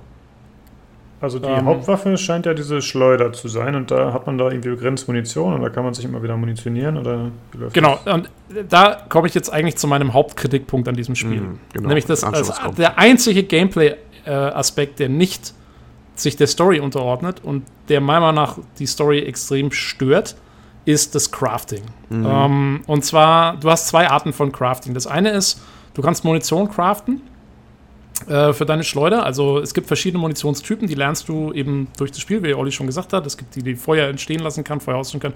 Und die musst du craften. Dafür musst du Ressourcen sammeln. Äh, von, also das sind so alchemische Substanzen, ja, von Salpeter über Vitriol, über sonst irgendwas.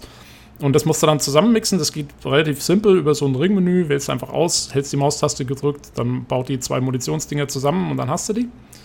Ähm, und die, ähm, dieses Crafting von der Munition, das bringt es meiner Meinung nach überhaupt nicht, weil das, die Munition brauchst du hauptsächlich für diese Puzzle-Elemente. Ja? Wo, wo musst du jetzt ein Feuer anzünden oder wo musst du jetzt irgendwo hier was machen. Und das ist immer ziemlich festgelegt, was du brauchst in den meisten Fällen. Und dadurch, dass du ja die Puzzle sehen meistens so aus, dass überall Ratten sind und du kannst dich nur dort fortbewegen, wo gerade Licht ist. Und du musst immer so von einer Lichtquelle zur nächsten dich irgendwie durchschlagen. Und das heißt, dass wenn jetzt ein Puzzle davon ausgeht, dass du jetzt hier Feuer brauchst, dann müssen diese Zutaten bei dieser Lichtquelle irgendwo liegen. das heißt, es ist noch nicht mal so, dass du irgendwie groß sammeln kannst oder musst das, das, das äh, System besiegt sich so ein bisschen selber, meiner Meinung nach. Ja. Und, und ist, ist ziemlich unnütz eigentlich. Äh, und du hast eh, also wenn du dich einigermaßen normal anstellst, hast du eh mehr als genug von allem für diese Munition. Also insofern ist da eh kein Ding.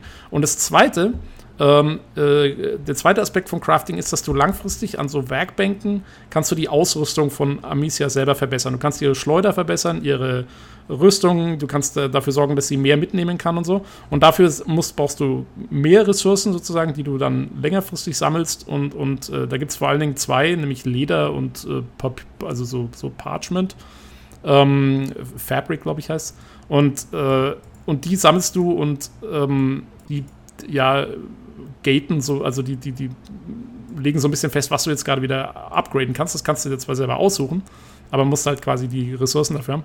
Und dieses Ressourcen sammeln ist furchtbar, weil die Gebiete sind quasi zwar linear, aber sie sind so ein bisschen offen. Und du läufst quasi, du musst jeden Winkel von jedem Gebiet absuchen, um diese Ressourcen zu finden.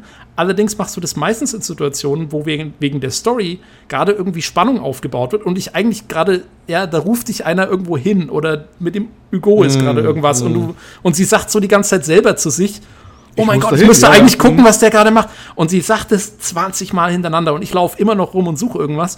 Und das ist genau das, was so viele Storyspiele falsch machen. Ist, das macht dieses Spiel leider auch dass sie die gleichen Soundbites immer und immer wieder abspielen, während du gerade irgendwas erkundest und du weißt genau, es passiert nichts, bis du nicht durch die Tür läufst und es triggerst. Und wenn du durch die Tür läufst, dann weißt du, die Tür geht hinter dir zu und damit das Mhm. Spiel dann die Daten nicht mehr äh, aus dem Speicher rausschmeißen kann, bleibt die Tür auch so, du kannst nicht mehr zurück. Das heißt, es vereint so alles, wo du sagst, ah, äh, genau so will ich meine Umgebung nicht erforschen müssen. Das ist so, also das finde ich, das ist echt, das ist so das Fieseste an dem ganzen Spiel, ist, ist diese blöden Ressourcen zu sammeln und das hätte man genauso gut weglassen können, meiner Ja, Meinung nach. das bin ich absolut deiner Meinung. Äh, die haben sogar meiner Meinung nach das, das schlechteste zweier Welten mit kombiniert. Nämlich, was man beim, beim Open World immer so ankreidet, ne? Dieses äh, Gesammle und dass man sich in Nebenaufgaben verfängt, ne? Obwohl eigentlich ganz dringend man woanders hin müsste von der Hauptstory, ja? Ja. Bei einer Open World kann ich das irgendwie noch verstehen, so ein bisschen, weil das so der Ja. Charakter auch der Geschichte ist, weißt du? Ne? Ist da auch unlogisch hoch 10, aber äh, verstehe ich noch. Aber die haben es, das muss man wirklich als Kritikpunkt sagen, ist auch mit Abstand mein wirklich größter Kritikpunkt an diesem Spiel. Die haben es geschafft, bei einem linearen Spiel, das relativ konzentriert das ja alles darbietet, ne? Dieses Feature unsinnigerweise da einzubauen, wo es überhaupt ke- keinen Sinn macht. Die könntest das eigentlich das Ganze, ja, sie wollten nur was dem Spieler zu tun geben irgendwie, aber dieses Craften, von, gerade von den Verbrauchsmaterialien, ist sinnlos hoch 10. Weil, wie du schon sagtest, diese, äh, für die Munitionsgeschichten, die Steine und sowas, du hast eigentlich eh immer genug, wenn du die überall aufsammelst. Das, das ist, ko- kommt nicht vor. Und bei der Ecken, wo die für die Lösung des Puzzles, aber wenn du beim Puzzle hast, das kannst du vielleicht nur mit zwei Sachen lösen oder sowas, ja? Gibt ja auch welche. Dann legen sie es dann auch extra dahin. Das hat ja zur Folge, dass wenn du lang gehst, äh, überall die Rohstoffe rumliegen, in Säckchenform oder in, in Holzschachtelform oder so. Weißt du, das kennst du ja selber, ne? Oder du hast eine Sequenz, du musst vielleicht einen längeren Weg von A nach B rennen und immer Feuer ausmachen oder irgendwas, was da passiert oder anmachen wegen der Ratten oder sowas. Dann kannst du davon ausgehen, dass auf diesem Weg mehrfach irgendwelche Schächtelchen rumstehen, wo die Rohstoffzutaten für das äh, Munitionssorte, für die, äh, die du zum Craften brauchst, ne? Also richtig gamey ist es. Also du hast da quasi ein Level, wo die Extras schon quasi gefühlt da liegen, ne? Über den Umweg des Craftens. Genau, also du weißt irgendwann eigentlich schon, was als nächstes kommt. Genau. Je nachdem, welche Munition gerade da liegt. Das ist wirklich, also äh, Ja.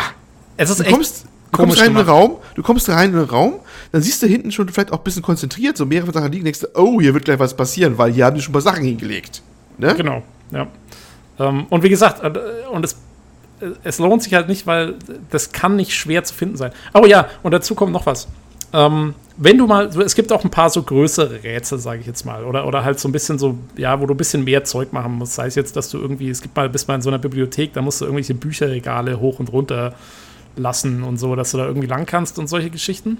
Und das sind, das sind eigentlich ganz nette Rätsel, die sind jetzt auch nicht super anspruchsvoll, aber sind eigentlich ganz nett, aber die besiegen sich immer auch dadurch, weil was machst du? Du kommst in diesen Raum rein, das erste, was du machst, ist, du läufst den Raum einmal komplett ab und suchst nach diesen Ressourcen und äh, es gibt auch noch Collectibles on top Genau. of everything else. Ähm, und du, du, du suchst die ab. Allerdings, das Spiel hat eine automatische Hilfefunktion, wo entweder Amicia, indem sie mit sich selber spricht, oder einer ihrer Begleiter, sagt dir nach ungefähr, und es geht relativ schnell, nach ungefähr 15 Sekunden oder so, sagen die dir quasi, oh, guck doch mal da oben, da ist vielleicht die Lösung von diesem Puzzle. Und äh, du hast eigentlich im Prinzip, kommst du gar nicht dazu, dir selber mal was zu überlegen, weil du diese Zeit eh damit verbracht hast, die erstmal die Umgebung abzusuchen, weil du weißt, wenn du das Puzzle löst, dann triggerst du wieder irgendwas und du kommst wieder nicht zurück. Ähm, und dadurch, ja, sind diese Puzzle auch, du kriegst diese Lösungen viel zu äh, schnell und, und, und du hast irgendwie nie so das Gefühl, dass du selber drauf gekommen bist. Also ging mir zumindest so. Es ist Ja. immer so, ja, okay, Exakt. hat's mir wieder einer erzählt. So. Das ist für mich für Abstand nämlich die größte Schwachstelle auch von diesem Spiel. Ähm, das, das, äh, das, das wirkt wirklich wie nicht, da nicht zu Ende poliert, nicht zu Ende gedacht, weißt du? Ja, Das passt von vorne, das passt nämlich wirklich, wirklich, wirklich nicht zusammen. Der hätte mir echt gedacht, lass das mit diesen Craften von den Verbrauchsmitteln einfach weg. Es, es, es Ja, macht das- eh kein, keinen Sinn. Das denke ich Ja. mir sowieso in, in eigentlich 99% aller Spiele, die Crafting haben. Aber okay. Aber in dem Spiel ist es schon, ja. da ist es massiv. Ähm, allerdings, wie gesagt, äh, das ist mein einziger wirklicher Kritikpunkt an dem Spiel. Ähm, der ist zwar, der ist wirklich omnipräsent, muss man, muss man sagen. Ähm, wenn man sich mal dran gewöhnt hat ähm, und einfach das Spiel ja, sein Ding da durchziehen lässt, ja, ich kann damit leben. Es ist, es ist echt schade, aber ähm, zugunsten der Story und so, ja, komme ich damit klar. Ähm, Ja, ja, ein bisschen schade auf jeden Fall, dass äh, ja eigentlich die Immersion so das, oder die Geschichte so die stärkste Komponente des Spiels ist eindeutig, aber dass dann eben diese Gaming-Mechaniken draufgeflanscht werden Ich finde, da fragt man sich ein bisschen, warum wurde das gemacht? Hat man gedacht, okay, ist, das ist eine tolle Mechanik oder hat man sich gedacht, okay, wir müssen was haben, was Spieler von heutzutage kennen und womit sie sich leichter einfinden können darin oder, oder Elemente wiederfinden, Ich, mit denen ich sie glaube, schon vertraut sind? Hm? Ja, ich glaube, sie haben, ich glaube, dass sie gedacht haben, dass ihr Spiel vielleicht nicht genug Gameplay hat. Ähm, und, und, und, und sie gedacht haben, oh, wir müssen jetzt hier noch irgendwas machen, damit das wirklich nicht wie so ein Telltale-Spiel ist oder so oder rüberkommt. Was es meiner Meinung nach auch ohne das Crafting-System überhaupt nicht ist. Das ist genau der Punkt. Ich komme, ich bin ja voll der Story-Fan, aber durch die Telltale-Spiele komme ich auch mal nicht durch, weil die sind mir wirklich zu sehr. Das ist ja wirklich wie so ein interaktiver Film mit Quicktime-Events. Und das ist The Plague Tale nicht. Äh, du läufst selber, du zielst selber mit deiner Schleuder, du machst alles selber. Und dadurch kommt viel mehr Immersion auf. Du bist ja selber die Amicia und du steuerst die da wirklich durch und du machst das ganze Zeug. Das ist extrem wichtig. Du, du entscheidest, wo du hinläufst und, und was du machst, anders wie bei den Telltale-Spielen. Insofern hätte ich das Problem gar nicht. Es gäbe durchweg genug Gameplay für mich. Ähm, aber eben durch das Crafting, wo ich glaube, dass sie sich da echt gedacht haben, okay, wenn wir das einbauen, dann, dann haben wir noch irgendwie für den Spieler, hat er noch mehr zu tun. Und, ähm, und deswegen haben sie das gemacht, aber wie gesagt, das passt nicht so gut. Ähm, was ich auch, und, und wahrscheinlich haben sie sich auch gedacht, das passt auch gut zu diesem Upgrade-System, weil das Upgrade-System ist cool. Also nichts gegen das Upgrade-System. Das finde ich, find ich voll okay, weil das eröffnet eben immer neue Möglichkeiten für den Spieler. Und wie ich schon vorher sagte, das hält das Gameplay frisch. Aber man hätte das Upgrade-System auch so implementieren können, dass man sagt, sie braucht nicht diese Ressourcen dafür, sondern weil sie braucht sowieso, sie braucht für jedes Upgrade braucht sie ein Werkzeug. Und diese Werkzeuge muss man auch finden. Man hätte genauso gut sagen können, okay, sie braucht halt nur ein Werkzeug und sonst den ganzen anderen Schrott nicht. Und diese Werkzeuge, die positionieren wir so, dass man die entweder sowieso findet mit der Zeit oder dass man sie wirklich nur in Gegenden versteckt, wo sonst wirklich, wo man mal, und es gibt zwei, drei Gegenden, wo man wirklich Pause hat mal und einfach nur rumläuft. Und da wäre es okay gewesen. Ähm, aber ja, dieses ständige Aufsammeln von Zeug, das, äh, das ist das, was wirklich nervt. Ähm, ja, aber also wie gesagt, für mich immer noch das Kritik auf hohem Niveau, aber es ist durchweg äh, merklich. Äh, mich würde mal interessieren, wie, also dadurch, dass man ja anscheinend die freie Wahl hat durch die Menge der Ressourcen, habt ihr es auf dem Schleichweg eher gespielt oder eher auf dem Weg, ich schalte alles aus? Wie war da so eure Vorangehensweise? Vielleicht Olli mal. Ähm, ja, äh, weil eigentlich genug da war. Also ich habe es manchmal echt auf, auf komische Art und Weise gelöst. Ich habe da Leute massenweise abgeschossen, teilweise mit, mit Steinen, wenn ich genug da hatte oder sowas. Ich glaube sogar in Szenen, wo, wo eigentlich vom Spiel vorgesehen war, dass ich irgendwie die Ratten auf sie hetze oder sowas. Ich habe das dann ganz schön beschissen, auf gut Deutsch gesagt, das ganze System. Ähm, ja, weil, oh, also in 90% der Fälle war die Ressource nicht das Problem. Ne? Also liegt so viel an Steinen rum, an Rohstoffen rum oder sowas. Da hätte ich mir auch manchmal gewünscht, die wäre ein bisschen restriktiver gewesen, dass ich mehr gezwungen wäre, mir ein bisschen mehr Grips anzuwenden, habe ich das Gefühl gehabt. Ne? Ja, ich glaube, Ja. das Problem ist, das, das kannst du halt nicht machen, weil dann kannst du ganz einfach in eine Sackgasse kommen bei diesem Spiel, weil du eben Ja, so klar, das war ja deren Sorge. Ne? Sie haben es Ja, gemacht. So. Genau. ähm, da, also da haben sie sich wirklich selber in so eine Sackgasse reinmanövriert. Ja, weil der Spieler, weil die Spieler nicht in Sackgasse rein- reinmanövrieren lassen wollten, die haben wahrscheinlich tierische Angst bekommen, dass, wenn der da nicht aufsammelt und das nicht hat, dass er dann die ganze Logik dann zerbricht und dann geht es nicht weiter für ihn. Und das wollen sie unbedingt vermeiden. Ja. Und haben es dann überall quasi so verteilt gehabt, dass sie eigentlich dann äh, über hingekommen sind, dass sie es gleich hätten bleiben lassen können. Ne? Also, das ist so eine Grund, wahrscheinlich Fehler, vielleicht- weiß nicht, vielleicht haben sie dann auch irgendwann selber gemerkt, was war zu spät, noch irgendwas zu machen. Vielleicht wird man irgendwas mal erfahren, würde mich mal interessieren. Ähm, das ist nämlich echt so ein, so ein Grundübel. Wir reden ja schon die ganze Zeit schon über das, das Ding, ne? Ähm, ja, das eine Abschlusskritik, die ich nochmal habe, da werde ich nochmal drauf zu sprechen kommen, aber machen wir erstmal weiter. Weil es gibt ein paar andere Sachen, die wir noch besprechen sollten, zum Beispiel nämlich die Grafik auch. Also die, die ist, ein Double, ist eigentlich eine Double-A-Produktion. Ich würde sie mit Hellblade vergleichen, so ungefähr, ne? Mhm, ja. Aber die Grafik, also stellenweise ist die richtig, richtig geil. Also es gibt richtig Ecken, die sehen richtig toll, stimmungsvoll und, und richtig gut aus, finde ich. Ne? Mit, mit dem Licht- und Schattenspiel, der, der Beleuchtung, wie das ist und sowas. Manche Gesichter übrigens auch, insbesondere von alten Leuten, also blöd, dass das klingt, aber ich habe, das sind die bestaussehenden alten Leute, die ich hier gesehen habe im Spiel. Wie, also die, wie die Falten dann sind oder sowas, weißt du? Das habe ich, glaube ich, noch nie so gut gesehen wie in dem Spiel. Die Gesichter von den jungen Leuten eher ein bisschen zu leblos für meinen Geschmack. Äh, ja, aber selbst da, also äh, muss man also ich sag sagen. mal, ja, aber noch recht gut, vor allem wenn man BioWare schon in deine Richtung, ne? Die auch Ja. mal Gesichter verhauen können. äh, immer noch äh, recht gut, vor allem für ein relativ kleines Studio, was das ja wohl ist. Ne? Ja, man, man muss natürlich sagen, ähm, sie haben halt den Vorteil, dass die Level jetzt im Vergleich zu dem, was andere Studios da so produzieren, gerade im Rollenspielbereich, sind, sind natürlich da viel kleiner Ja. und überschaubarer und da haben sie natürlich mehr. Ich glaube, sie haben ja die beiden Hauptcharaktere, also äh, Amicia und Hugo. Äh, was haben sie? Wir, wir haben so ein Technikvideo, hat, hat der Olli ausgegraben, das wollen wir verlinken, das ist sehr interessant. Und da meinen sie, glaube ich, irgendwie äh, 5000 plus Polygone pro Figur. Also da haben sie dann auch nicht dran gespart. Ne? Also da, da haben sie schon wirklich geguckt, wo sie die Sachen einstecken müssen. Ähm, Ja, Ah. Äh, das auch nicht vergessen, denn wir haben immer noch die Ratten. Und die rennen auch mal gerne bei 5000 Ratten noch irgendwo mit rein. In, Genau. in, in so ein Level. Also, das musst du auch mal schaffen. Die haben ja auch eine eigene Engine geschrieben, das müssen wir auch mal überlegen. Die haben tatsächlich eine eigene Engine am Start, die sie gebaut haben. Das muss ja auch irgendwo einer erstmal programmiert haben, das Biest. Das ist keine Unreal, das ist wohl auch nichts anderes. Es ist eine eigene Engine, die die gebaut haben extra und, und, und wo sie diese ganze Ratten-Rendering damit reingebaut haben. Und das ist ja auch durchaus eindrucksvoll. Die haben wirklich nämlich viele, viele, viele von diesen Viechern da. Die gerade, du kennst ja mittlerweile auch das Ende des Spiels und so und wie das noch alles dann ist, was für Türme sich da entwickeln können von Ratten, ne? Wir wollen ja nichts spoilern. Und da ist wirklich was los, ne? Also, was sie da machen können, dass sie es hinbekommen haben, dass sie die Bits schnell rendern können. ja. Und äh, das trotzdem alles noch sehr gut aussieht im Endeffekt. Ja, ja, ja. Nee, man, merkt, also, wenn man so ein bisschen drauf achtet, dann merkt man, wo sie da auch teilweise sehr, sehr viel tricksen. Ähm, das merkt man schon auch. Aber wie gesagt, also sie haben, was halt wirklich eindrucksvoll ist, dass sie die, die wenigen Ressourcen, die sie wahrscheinlich hatten als Double-A-Entwickler, die haben sie immer genau dahin gesteckt, wo es eben am wichtigsten war. Und das ist, ähm, Exakt, genau. wie du sagst, das sind die Gesichter der Figuren. Äh, das sind eben diese, diese Rattenschwärmer und so.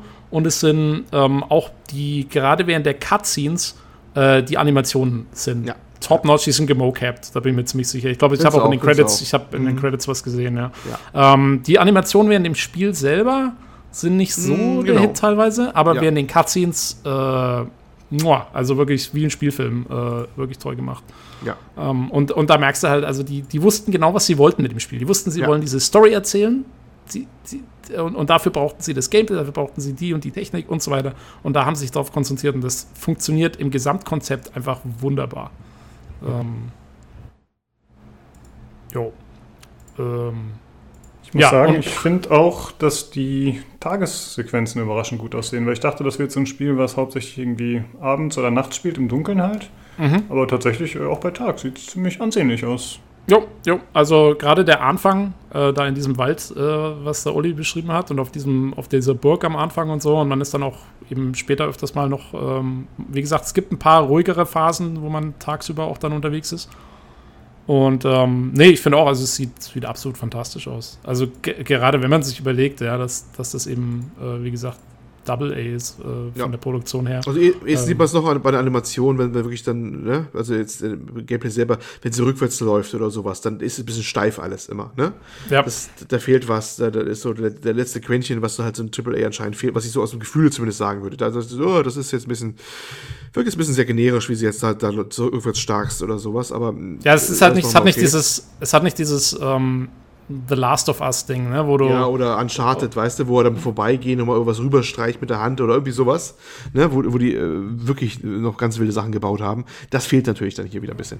Ja, ja, ähm, genau. Ich hab, du, du hattest gerade ein paar Aussätze, deswegen weiß ich nicht genau, was so. du gesagt hast. Aber, aber ähm, also, dass sie die, die Hände eben so wie mal an die Wand toucht oder irgend sowas, ne, wenn sie Mm, da genau, drauf genau. solche Sachen. Mm. Ja. Ähm, jo, also, also technisch top, auch äh, gut gepolished. Ich hatte genau einen einzigen Bug. Mm. Ähm, wo ich mal, da habe ich einen, muss man so einen, so einen Feuerleuchter irgendwie verschieben mit so einem, mit so einem Hebelmechanismus.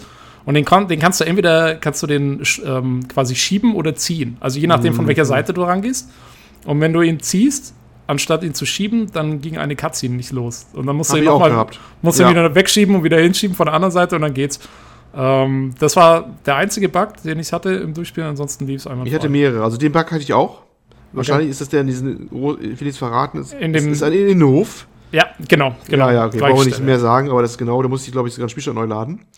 Ich hatte mehrere und davon da einen ziemlich ärgerlichen, der ein bisschen an diesen Rage-Bug erinnert, den, den Lukas am Anfang heute beschrieben hat. Und zwar äh, bin ich äh, an einer Ecke gestorben, in einem Rattenschwarm und irgendwie was gleichzeitig die Szene, wo er auch gleich gespeichert hat. Oh. Und habe ich dann neu gestartet und ich glaube, was passiert ist? Ich wurde instant von Ratten gefressen. Oh, that's fies. Und du, da, und du hast ja nur den einen Spielstand, ne? Ja, du musst das Kapitel neu starten dann, ja. Ja, oder, oder sowas halt. Ich habe es dann irgendwie noch geschafft. Also es gab dann so, wenn man ganz sofort nach vorne rannte, dann konnte man gerade noch so schaffen mit ein paar Versuchen, dass man mhm. irgendwann retten konnte. Und dann, äh, ja, das, das Blöde war, dass ich auch gleichzeitig mit einem Begleiter unterwegs war. Und du weißt, wenn der Begleiter tot geht, ist auch vorbei. Ja. Das heißt, ich musste beide irgendwie rausgehen. Und ich habe irgendwie gemerkt, wenn ich ganz schnell rausrenne, dann äh, A, rette ich mich selber und irgendwie scheint der Begleiter kurz zu despawnen und wieder zu spawnen und dann ist, ist alles wieder gerettet, weißt du? Okay.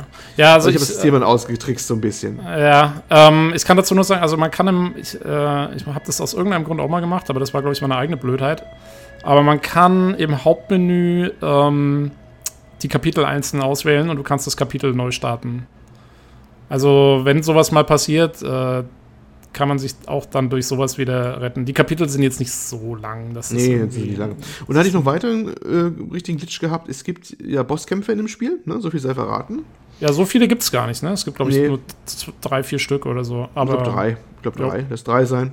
Ich glaube beim zweiten, und da fing, äh, den fand ich ja, am Anfang erst ein bisschen tricky. Da will ich verraten, um was es geht, aber man muss ziemlich viele Sachen auf einmal machen äh, gleichzeitig. Ja, man kann sagen, die, die Bosskämpfe sind auch eher wie so schnelle Puzzles fast. Ne? Also man muss, man, muss so, man muss so die richtige Reihenfolge finden, wie man was macht. Ähm, und wenn man das eben, wie gesagt, Amicia ist mit einem Schwerthieb tot. Das heißt, wenn man das nicht ja. Mhm. alles so richtig auf die Reihe kriegt, dann beißt man schon mal ins Gras bei sowas. Ja. ja. Und da war plötzlich so, ähm, dass ich die Meldung bekam, dein Begleiter wird angegriffen, die Meldung gibt es ja. Und dann plötzlich fliege ich an zu, zu, zu schweben. Oh. Und, und, und schwebte durch diesen Level hin und her ganz wild und konnte es auch kaum noch steuern. Manchmal hat er ein bisschen reagiert und der, der Gegner, der, der, der Boss, in dem Fall, war eingefroren. Da dachte ich mir, vielleicht kann ich es irgendwie ausnutzen. Da kannst du nämlich die Nebensachen machen, die ich machen muss, um ihn zu besiegen. Das habe ich ja schon gesehen, was ich machen muss. Also man kann, man kann dazu sagen, das Spiel hat ein paar Fantasy-Elemente, aber nicht so viele. Nein, das nicht. Also das war wirklich ein Bug, hast du richtig gemerkt, dass er rumschwebte, sowas. Und äh, Hugo an der Hand dabei die ganze Zeit. Ne? Okay. Nicht über den Boden, wie ein Ping-Pong-Ball durch, durch die Stage so durch. Und äh, dachte mir, vielleicht kann ich das irgendwie alles ausmachen und dann kann ich vielleicht irgendwie umhauen und dann habe ich ganz easy den Bosskampf quasi erledigt. Aber das ging leider nicht, also hat er nicht getriggert dementsprechend. Ich musste dann nochmal neu starten, den Bosskampf. War jetzt nicht dramatisch, aber war auch noch so ein, so ein Glitch, den ich da hatte. Da, okay. Offensichtlich. Mhm. Also so ein paar Sachen gab es da, gab's da schon. Ne? Aber ja, war auch jetzt nicht so dramatisch. Aber da, da war auch dann mal ein bisschen, ein bisschen Polish vielleicht nochmal gefehlt. Aber hey, auch bei Uncharted habe ich schon mal gesehen, wenn es geladen hat oder sowas auf der PS4, dass, er, dass, dass Nathan Drake damit erstmal ausgestreckten Arm da, da stand, bevor er sich berappelt hat und eine normale Animation verfiel oder sowas. Mein Gott, der kommt auch bei größeren Sachen mal vor. Ja, ne? ja also ja. ich muss auch sagen, ich fand im Großen und Ganzen ziemlich, ziemlich gut gepolished, das Spiel eigentlich, ähm, letztendlich.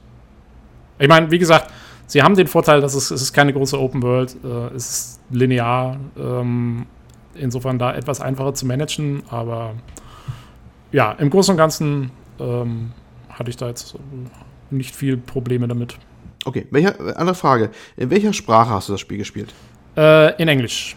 Okay. Ähm, und ich habe im PC Games Testvideo die deutsche Sprachausgabe Test hören können. Und nachdem ich ein paar Sätze in der gehört habe, bin ich sehr froh, dass ich auf Englisch gespielt habe. Genau. Äh, weil im Englischen ähm, wird, äh, wird Amicia tatsächlich von einer Teenagerin gesprochen und Hugo tatsächlich von einem Kind. Und das merkst du. Das merkst du absolut. Also gerade wenn du im, im Vergleich hörst. Äh, gerne, wenn ja Kinder in Computerspielen mal von von Frauen gesprochen, von erwachsenen Frauen, was glaube ich auch in der französischen Originalversion sogar der Fall ist. Nein. Ähm, nee, ist nicht. Ich habe das gelesen, dass das eine Frau nee, also ist, die den Hugo spricht. Also ich, äh, aber geht das mal weiter. Also ja. Aber auf jeden Fall, also in der englischen Version äh, Top-Umsetzung, wirklich super. Also ich habe mit der deutschen angefangen und habe mhm. das äh, ziemlich genau im ersten Kapitel halbwegs noch ausgehalten, habe dann äh, umgeswitcht und zwar auf die französische Fassung. Mhm ähm, die super war, fand ich. Die, die klang auch ganz toll. Ich, jetzt, ich kann jetzt nicht, äh, also mit Untertitel verstehe ich es dann so halbwegs, weißt du? Ich habe den deutschen Untertitel zugeschaltet und darauf reicht mein Französisch dann noch, dass ich das noch halbwegs verstehe, wenn ich gleichzeitig mitlesen kann oder sowas dann, die Übersetzung. Mhm. Äh, die, fand ich sehr, sehr schön. Da haben wir gemerkt, dass es irgendwie das Original ist und das war dann echt passend. Meines Wissens ist, wird der Hugo tatsächlich von einem Kind gesprochen. In Asobo Studio hat mal gesagt, die mussten das auch ein bisschen kompliziert aufnehmen, weil er durfte die Szenen nicht sehen, wegen Jugendschutz, weil das ist ja ein ziemlich heftiges Spiel. Das habe ich mir jetzt nämlich auch mal schon gedacht, wo ich den, den Hugo sein Voice-Over gehört habe, äh, habe ich auch mal gedacht, sag mal, äh, das arme Kind. Ja. Und es war, also ich bin der Meinung, das gelesen zu haben, also zumindest in der französischen Fassung, dass das ein Kind war und die mussten sie mal beschreiben ungefähr, um was es geht und wie schlimm es war. Weil er sehen durfte er die nicht, die Szenen. Ne? Okay. Krass. Und äh, ich finde, die machen die, die, macht, die machen den Job echt gut, die packen Weile ganz toll. Die englische habe ich jetzt nur ganz zum Schluss nochmal reingehört, im letzten, Kap im letzten, äh, vorletzten und letzten Kapitel. Also mhm. beim letzten Bosskampf quasi ab dem und dann nochmal den Abspann, ja? Ja. Da fand ich die, da habe ich also nicht viel gehört. Ich habe den ersten Eindruck aber gehabt, dass die noch ganz gut klangen, verglichen mit der deutschen.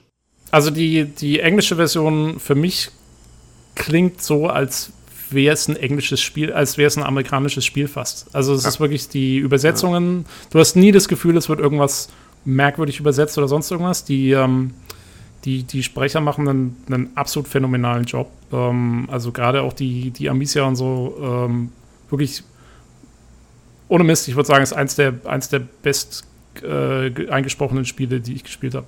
Im Englischen auch. Okay, krass. Mhm. Ja. Wobei, äh, ja gut, da kann ich nicht viel zu sagen, ich habe es ja relativ wenig von gehört, aber da dachte ich mir gleich, ja, das passt schon relativ gut. Ne? Mhm. Ähm, die, aber die deutsche, weil, äh, also ich habe den PC Games äh, Test ja hier heute nochmal im Print bekommen, oder irgendwie gestern. Aber war ja eh auch online zur Verfügung. Und da hat ja der Christian Dörre auch die deutsche, glaube ich, als gut bezeichnet. Ne? Die deutsche gut, die englische sehr gut. Mhm, ja, so ungefähr. Das, ja, aber das konnte ich am besten Willen nicht nachvollziehen. Also die, die deutsche Synchro fand ich, also die meisten Assassin's Creed Synchros sind da deutlich besser zum Beispiel oder so, weißt du? Der, die deutsche, deutsche ist. Das, das Ding konnte ich jetzt, boah. Ja, okay, war, also wie gesagt, ich, ich habe nur die paar Sätze gehört aus dem Video und ja. ich war mir dann nicht ganz sicher, weil ich, wie gesagt, ich höre eh fast nichts mehr auf Deutsch. Insofern bin ich nicht so vertraut mehr mit dieser ganzen deutschen Synchro-Geschichte. Und für mich klingt deutsche Synchro inzwischen immer etwas merkwürdig. Deswegen war ich mir jetzt nicht ganz sicher, ob es eine Gewohnheitsfrage ist. Aber wenn du sagst, ähm, dir hat es auch nicht getaugt. Also ich fand es schon nee. auch ziemlich übel, aber ich dachte, vielleicht liegt es an mir. Also, nee, nee, also ich fand die auch sofort übel. Ich, ich konnte die ja. wirklich, also ich, ich, wie gesagt, ich höre. Also Leute, wer kann äh, echt, wie gesagt, ich kann nur empfehlen, spiel's auf, auf Englisch, wenn er Französisch versteht, vielleicht Französisch, aber äh, man kann es, also ich kann es durchweg auf Englisch empfehlen. Es mhm. ist ich habe denen das voll abgenommen. Also die deutsche äh, buche ich als Minuspunkt, muss man mal so klar sagen. Die fand ich nicht, nicht, nicht gelungen. Amicia, was ist hier los? Mutter. Ich muss Mutter finden. Sie wird es wissen.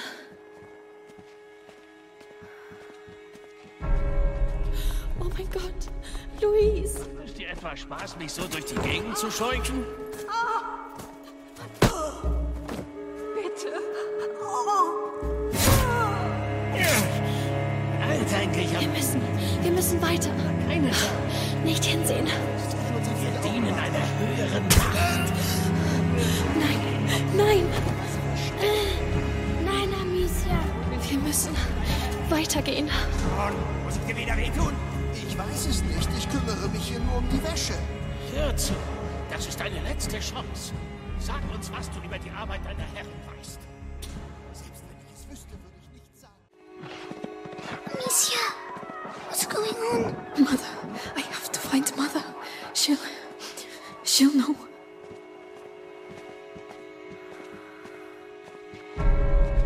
Oh my God, Louise. You think it's funny making me run like that? Amicia, please.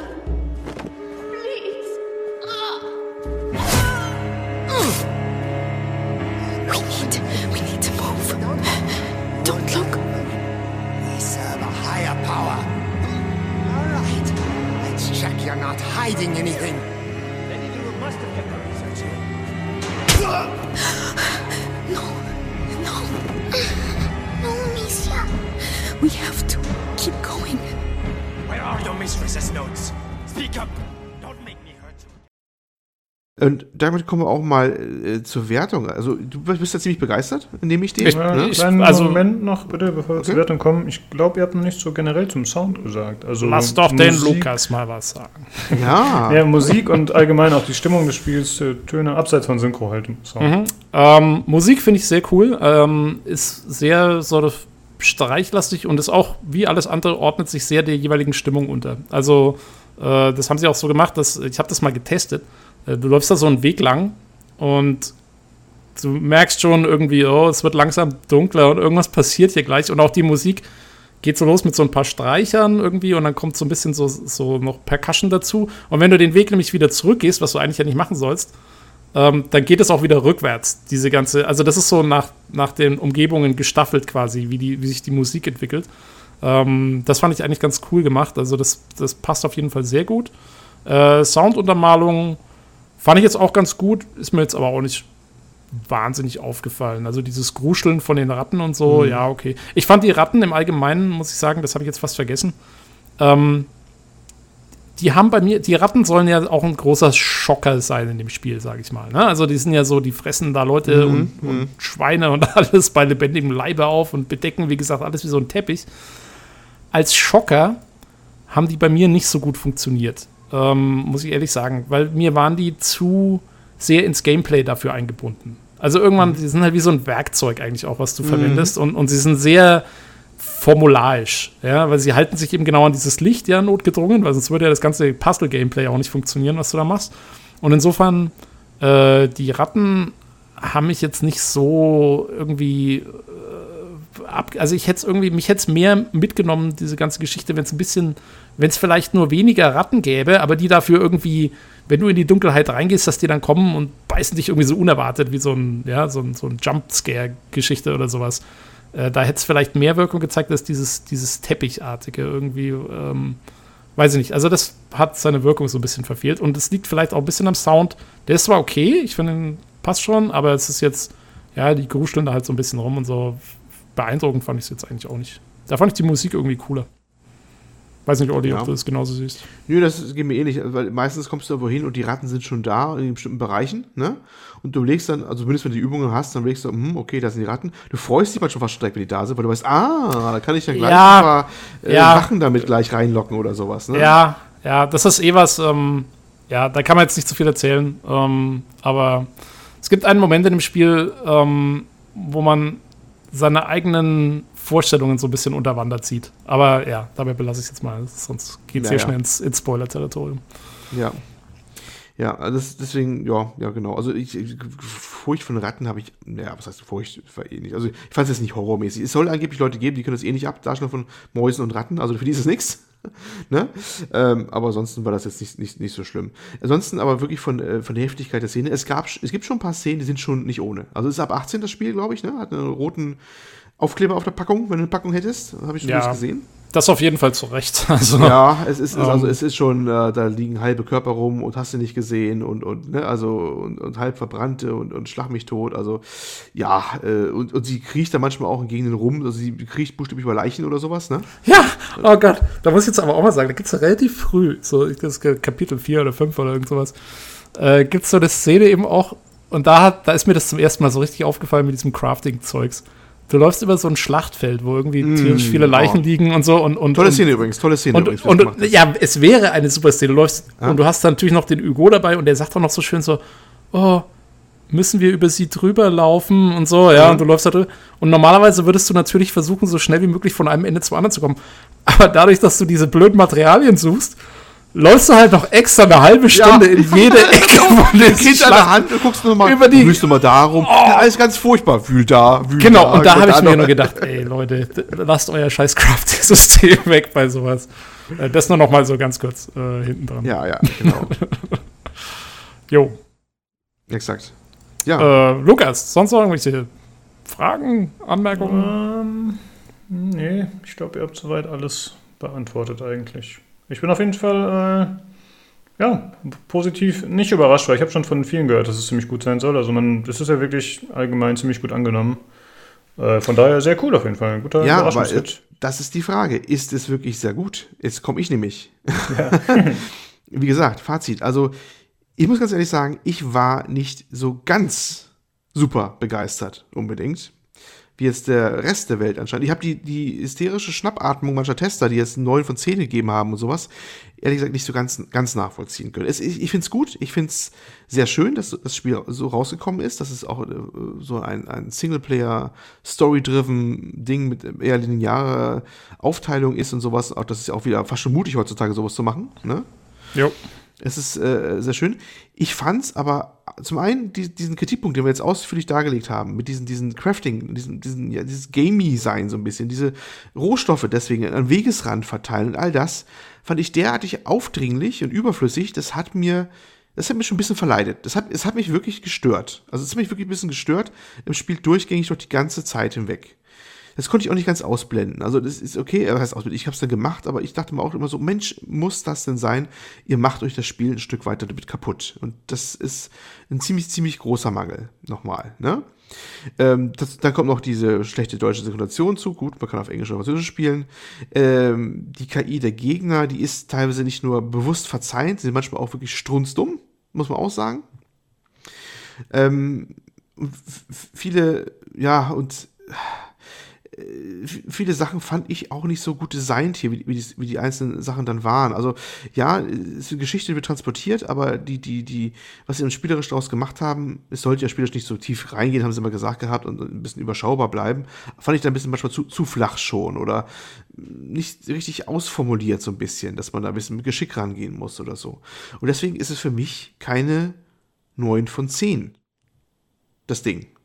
Das ist vielleicht eine 7 von 10 oder 8 von 10, wenn ich jetzt Noten sind eh immer doof, aber ich sehe diese, diese, diese super guten Wertungen oder Aussagen, sehe ich nicht unbedingt. Es ist immer noch ein schönes Ding. Ich, ich bin immer noch sehr froh, es gespielt zu haben. Äh, ich, ich freue mich, dass, dass, das, dass das gelungen ist. Aber was, was die jetzt draus machen von der, von der Bewertung her, finde ich ehrlich gesagt zu hoch gegriffen. Da muss ich einfach mal so raushauen. Hm. Kann ich durchweg nachvollziehen, äh, deine Kritikpunkte. Also ich würde sagen, eine 7 von 10 finde ich zu hart. Äh, weil eine 7 von 10, also wenn man so mal den Maßstab ansetzt, den jetzt so die PC Games oder sowas Ja, ansetzt. ja, gut. Wenn, du Äh, natürlich- wenn du natürlich massenweise eh immer Achter verteilst, dann ist das mit der 7 schwierig. ja, Aber also- so eine ehrliche 7, weißt du, wo 7 immer noch was richtig Gutes ist, weißt du? Ja, Sowas. okay, also da kommt es dann wirklich auf den Maßstab an, den Ja, ja. ansetzt. Ähm, für mich, ich würde dagegen halten, äh, dass, dass das Spiel endlich mal wieder ein Spiel ist, was genau weiß, was es will und wirklich und, und konsequent de, dem folgt, abgesehen von diesem Crafting-Gedöns. Da gebe ich dir absolut recht, das Crafting ist unverzeihbar. Ähm, und äh, deswegen, das nervt auch deswegen eben so, weil es das Einzige ist, was, was da eben so in die Kerbe schlägt. Aber abgesehen davon, ähm, traut sich dieses Spiel wirklich ähm, eben der, der Story und den Charakteren äh, seine anderen Mechaniken unterzuordnen und trotzdem interessante Mechaniken zu behalten. Und das finde ich, das glaube ich, etwas, was extrem schwer richtig hinzukriegen ist. Und das haben sie geschafft und deswegen, ähm, dafür gebe ich ihnen durchweg einen Bonus. Ähm, Und dafür, dass die Story an sich wirklich gut ist. Also, Oh, das mein nächster äh, Kritikpunkt. Findest du die wirklich gut? ich finde ich find die schon gut. Ich finde ich find die, die Art und Weise, wie ähm, die Handlung und die Charaktere, die drin vorkommen, miteinander verwoben sind, ist, ist gut gemacht. Und dann gibt es noch so ein paar, da kann man, wie gesagt, ich will nicht spoilern, deswegen kann man da wenig zu sagen jetzt im Podcast, aber es gibt so ein paar Sachen noch, die, äh, die wo, wo, wo man sich Fragen stellen kann, als Spieler auch. Ja? Was mache ich hier gerade? Ist es, macht es, ist es so, hm, sollte man das so tun, wie man es gerade tut, ja? So ein Ja. bisschen, äh, hat ein bisschen, ähm, wird ein bisschen dadurch geschmälert, dass man natürlich keine Entscheidung treffen kann. Ähm, aber okay. Aber äh, wie gesagt, also für das, was das Spiel will, macht es seine Sache richtig, richtig gut. Äh, deswegen gehe ich mit einer 9 von 10 konform. Ich kann auch mit einer 8 von 10 konform gehen, das ist auch okay. Ähm, aber auf jeden Fall würde ich das eher wirklich im oberen Bereich anordnen. Einfach weil es mal wieder konsequent was macht äh, und sich traut, was zu machen. Und wie du vorhin gesagt hast, es ist tatsächlich heutzutage fast schon, oder nicht fast schon, es ist eigentlich mutig, mal wieder ein, ein konsequent ein Singleplayer-Story-Spiel rauszubringen. Und allein dafür äh, habe ich schon, habe ich schon richtig gern gehabt. Und selbst, selbst mit dem Setting, mit dem ich eigentlich nichts anfangen kann und den Charakteren, die mich jetzt eigentlich so direkt auf dem Papier nicht wirklich ansprechen, äh, hat es geschafft, mich da voll in seinen Bann zu ziehen. Und deswegen, also für Leute, die wirklich die Story mögen, die sich auf sowas einlassen können und die nicht unbedingt äh, Spiele wegen der Gameplay-Challenge spielen wollen, denen würde ich schon ans Herz legen, auf jeden Fall. Also ich fand die Story ehrlich gesagt, also die, die Momente zwischen den einzelnen Charakteren, da gehe ich mit dir d'accord, wenn wir schon mal französischen sind, ähm, die fand ich schön und, und bemerkenswert, ne? aber die generelle Story fand ich ehrlich gesagt nicht so unbedingt so pralle. Das ist ziemlich Standardware, was da eigentlich denn abgeht, finde ich. Ich finde die teilweise auch gerade zu Anfang ziemlich schlecht erzählt. Weil äh, diese Geschichte, dass der Bruder da we weggesperrt, also sie kommt ja ins Zimmer von ihrem Bruder rein zum Beispiel und sagt ihm noch, ich bin deine Schwester und sowas, weißt du? Kannst du das hier noch am Anfang? Mm, äh, Wo ich meine, das ist vollkommen überhastet, das wird gar nicht richtig erklärt und ist schlecht auch aufgebaut, auch um das irgendwie zu klar zu machen.